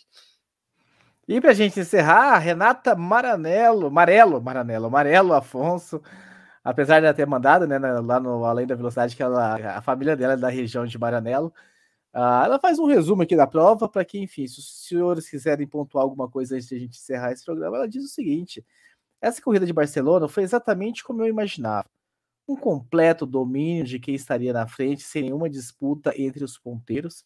Leclerc teria ganhado de forma tranquila se não tivesse tido os problemas no MGUH no motor do F1 75. Isso deu uma tranquila vitória para o Verstappen e para a Red Bull no geral, que foi ainda mais facilitada com a entregada do Pérez, que cedeu sua posição sem disputar, mostrando sua total subver, subserviência em favorecer o Max acima de qualquer disputa interna. O que deixa ainda pior a corrida, que já não era tão emocionante, foi a transmissão espanhola focar quase que completamente quem estava na frente, ao invés do pelotão intermediário para baixo, que estava tendo disputas bem movimentadas, apesar de boa parte ter sido via DRS sem muito esforço de defender a posição, mas tinha algo ali para mostrar ao invés de um completo nada, como o Verstappen correndo sozinho. Parênteses. Uh, Renata, não há transmissão espanhola, tá? É a mesma equipe, é a Fórmula 1 quem transmite, não é TV espanhola. A única exceção você vai ver agora no próximo final de semana.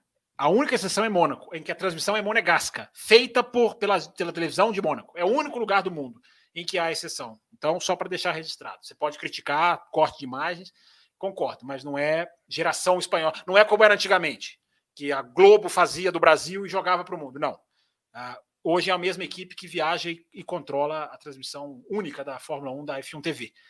Então, só para deixar registrado. Agora a exceção é Mônaco, nesse final de semana. Tomara que não tenha aquele corte né, do Stroll para o Stroll na hora que o cara vai ultrapassar na macenê lá em cima e aí os caras vão lá e cortam para o Stroll, fazendo uma curva cintilante e tranquilo na sua vida. De modo geral, a corrida foi exatamente aquilo que se previa para Barcelona. Uma tal procissão com quase nada de disputa relevante, exceto no pelotão intermediário inferior, que a transmissão mal exibiu, além de replays ocasionais, mas que não reflete exatamente o que era. A maior diferença era que foi mais movimentada do que o habitual, porém mesmo assim, foi bem morna e chata, no todo assim como as corridas anteriores no circuito.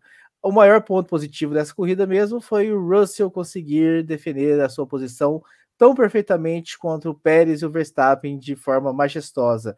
Não fosse ele, a corrida teria bem menos glamour. Eu acho que o Will Bueno discorda, Renata, de você, porque ele começou o programa, inclusive, dizendo Barcelona é. nunca critiquei. Eu tenho duas discordâncias com a Renata. Né? Uma que o time que ela torce e a segunda a opinião sobre o GP da Espanha. A primeira é absolutamente irrelevante, eu acredito que tem, tem menor relevância. A segunda, a, segunda, eu concordo com você, eu acho que o Grande Prêmio foi movimentado, não é uma corrida perfeita, mas eu acho que foi. Ela falou que não houve briga pela liderança. Meu Deus, teve o Pérez liderando, o Russell liderando, o Verstappen liderando, o Leclerc liderando, teve quatro, só aqui na minha cabeça. Teve, teve. Podia ser melhor, não estou dizendo que foi uma maravilha, mas as corridas estão imprevisíveis e movimentadas, não há como negar. Não há como negar. Muito bem, Fábio Campos, Will Bueno, a todos que nos acompanharam aqui ao vivo no YouTube, aos que vão acompanhar no gravado. Quem está no gravado, Fábio Campos, pode ajudar também esse café com velocidade? De alguma forma? Pode, já existe aqui, já nos disponibilizaram a opção valeu, valeu demais, né? Que é aquele coraçãozinho que fica aqui embaixo. Às vezes ele demora um pouquinho para aparecer, faz marra, mas já está aí para você poder contribuir. Você ó, não viu ao vivo, mas quer deixar, gostou da discussão, gostou do debate, quer deixar o seu apoio para o café, poder, inclusive, expandir essa plataforma de tempo que nos limita aqui, a gente quer expandir. Então você pode clicar no coraçãozinho, no valeu demais e, e dar, fazer a sua contribuição lá, escolher, lá tem lá o valorzinho que você quer, você clica lá no valor. E aí você contribui com o nosso trabalho, que está aumentando, está crescendo, né, Raposo? Estamos ampliando o nosso conteúdo sempre mais graças aos nossos apoiadores. Exatamente. Obrigado, Will Bueno, a todos vocês que vão acompanhar também aí no podcast. Você que está ouvindo a gente no Spotify, dê aquela avaliação lá, dê aquelas cinco estrelinhas que é possível fazer no Spotify. Antes de encerrar, Fábio Campos levantou a mão aqui, levantou a mão falou. Fizemos uma edição maior. Infelizmente, eu sou obrigado a dar o braço e torcer para Valese e Banniman, que lá no Twitter já começaram, com quando as ordens de equipe, as polêmicas, já lá ficaram lá insinuando que o café seria maior. Tá feita a vontade deles, chatos que são. Tá aí o café maior que eles pediram. Ficaram lá fazendo ironia e nós caímos. Caímos na pilha dos caras. Que bom, que sorte para nossa audiência que teve um programa maior, com mais, mais rico, mais cheio de conteúdo. Falta de vontade do Raposo, que foi ele hoje o responsável por estender o programa. Nem, nós nem fizemos lobby, eu e o Will. Ele estendeu porque quis. Que milagre. Isso é muito raro, gente. Ele deve estar gostando muito. Mensagens. Não, só as mensagens. Você choveu de mensagem a corrida, a gente trouxe as mensagens. Quando a gente não recebe mensagem no cafévelocidade.com.br, o programa você, é mais breve, você mais deveria fazer meta de superchat. Eu faço às quintas-feiras e a galera responde na bucha, não titubeia. E eu sou obrigado a estender, porque sou obrigado a gastar a garganta para os recompensar. Ora, pois. Faremos, faremos a partir da semana que vem. Então, um abraço a todos que estavam com a gente e até quinta-feira com Fábio Campos. Naquele que não é alta velocidade, mas é a lei. Termina aqui Café com Velocidade, o mais tradicional podcast sobre corridas do Brasil. Café com Velocidade, a dose certa na análise do esporte a motor.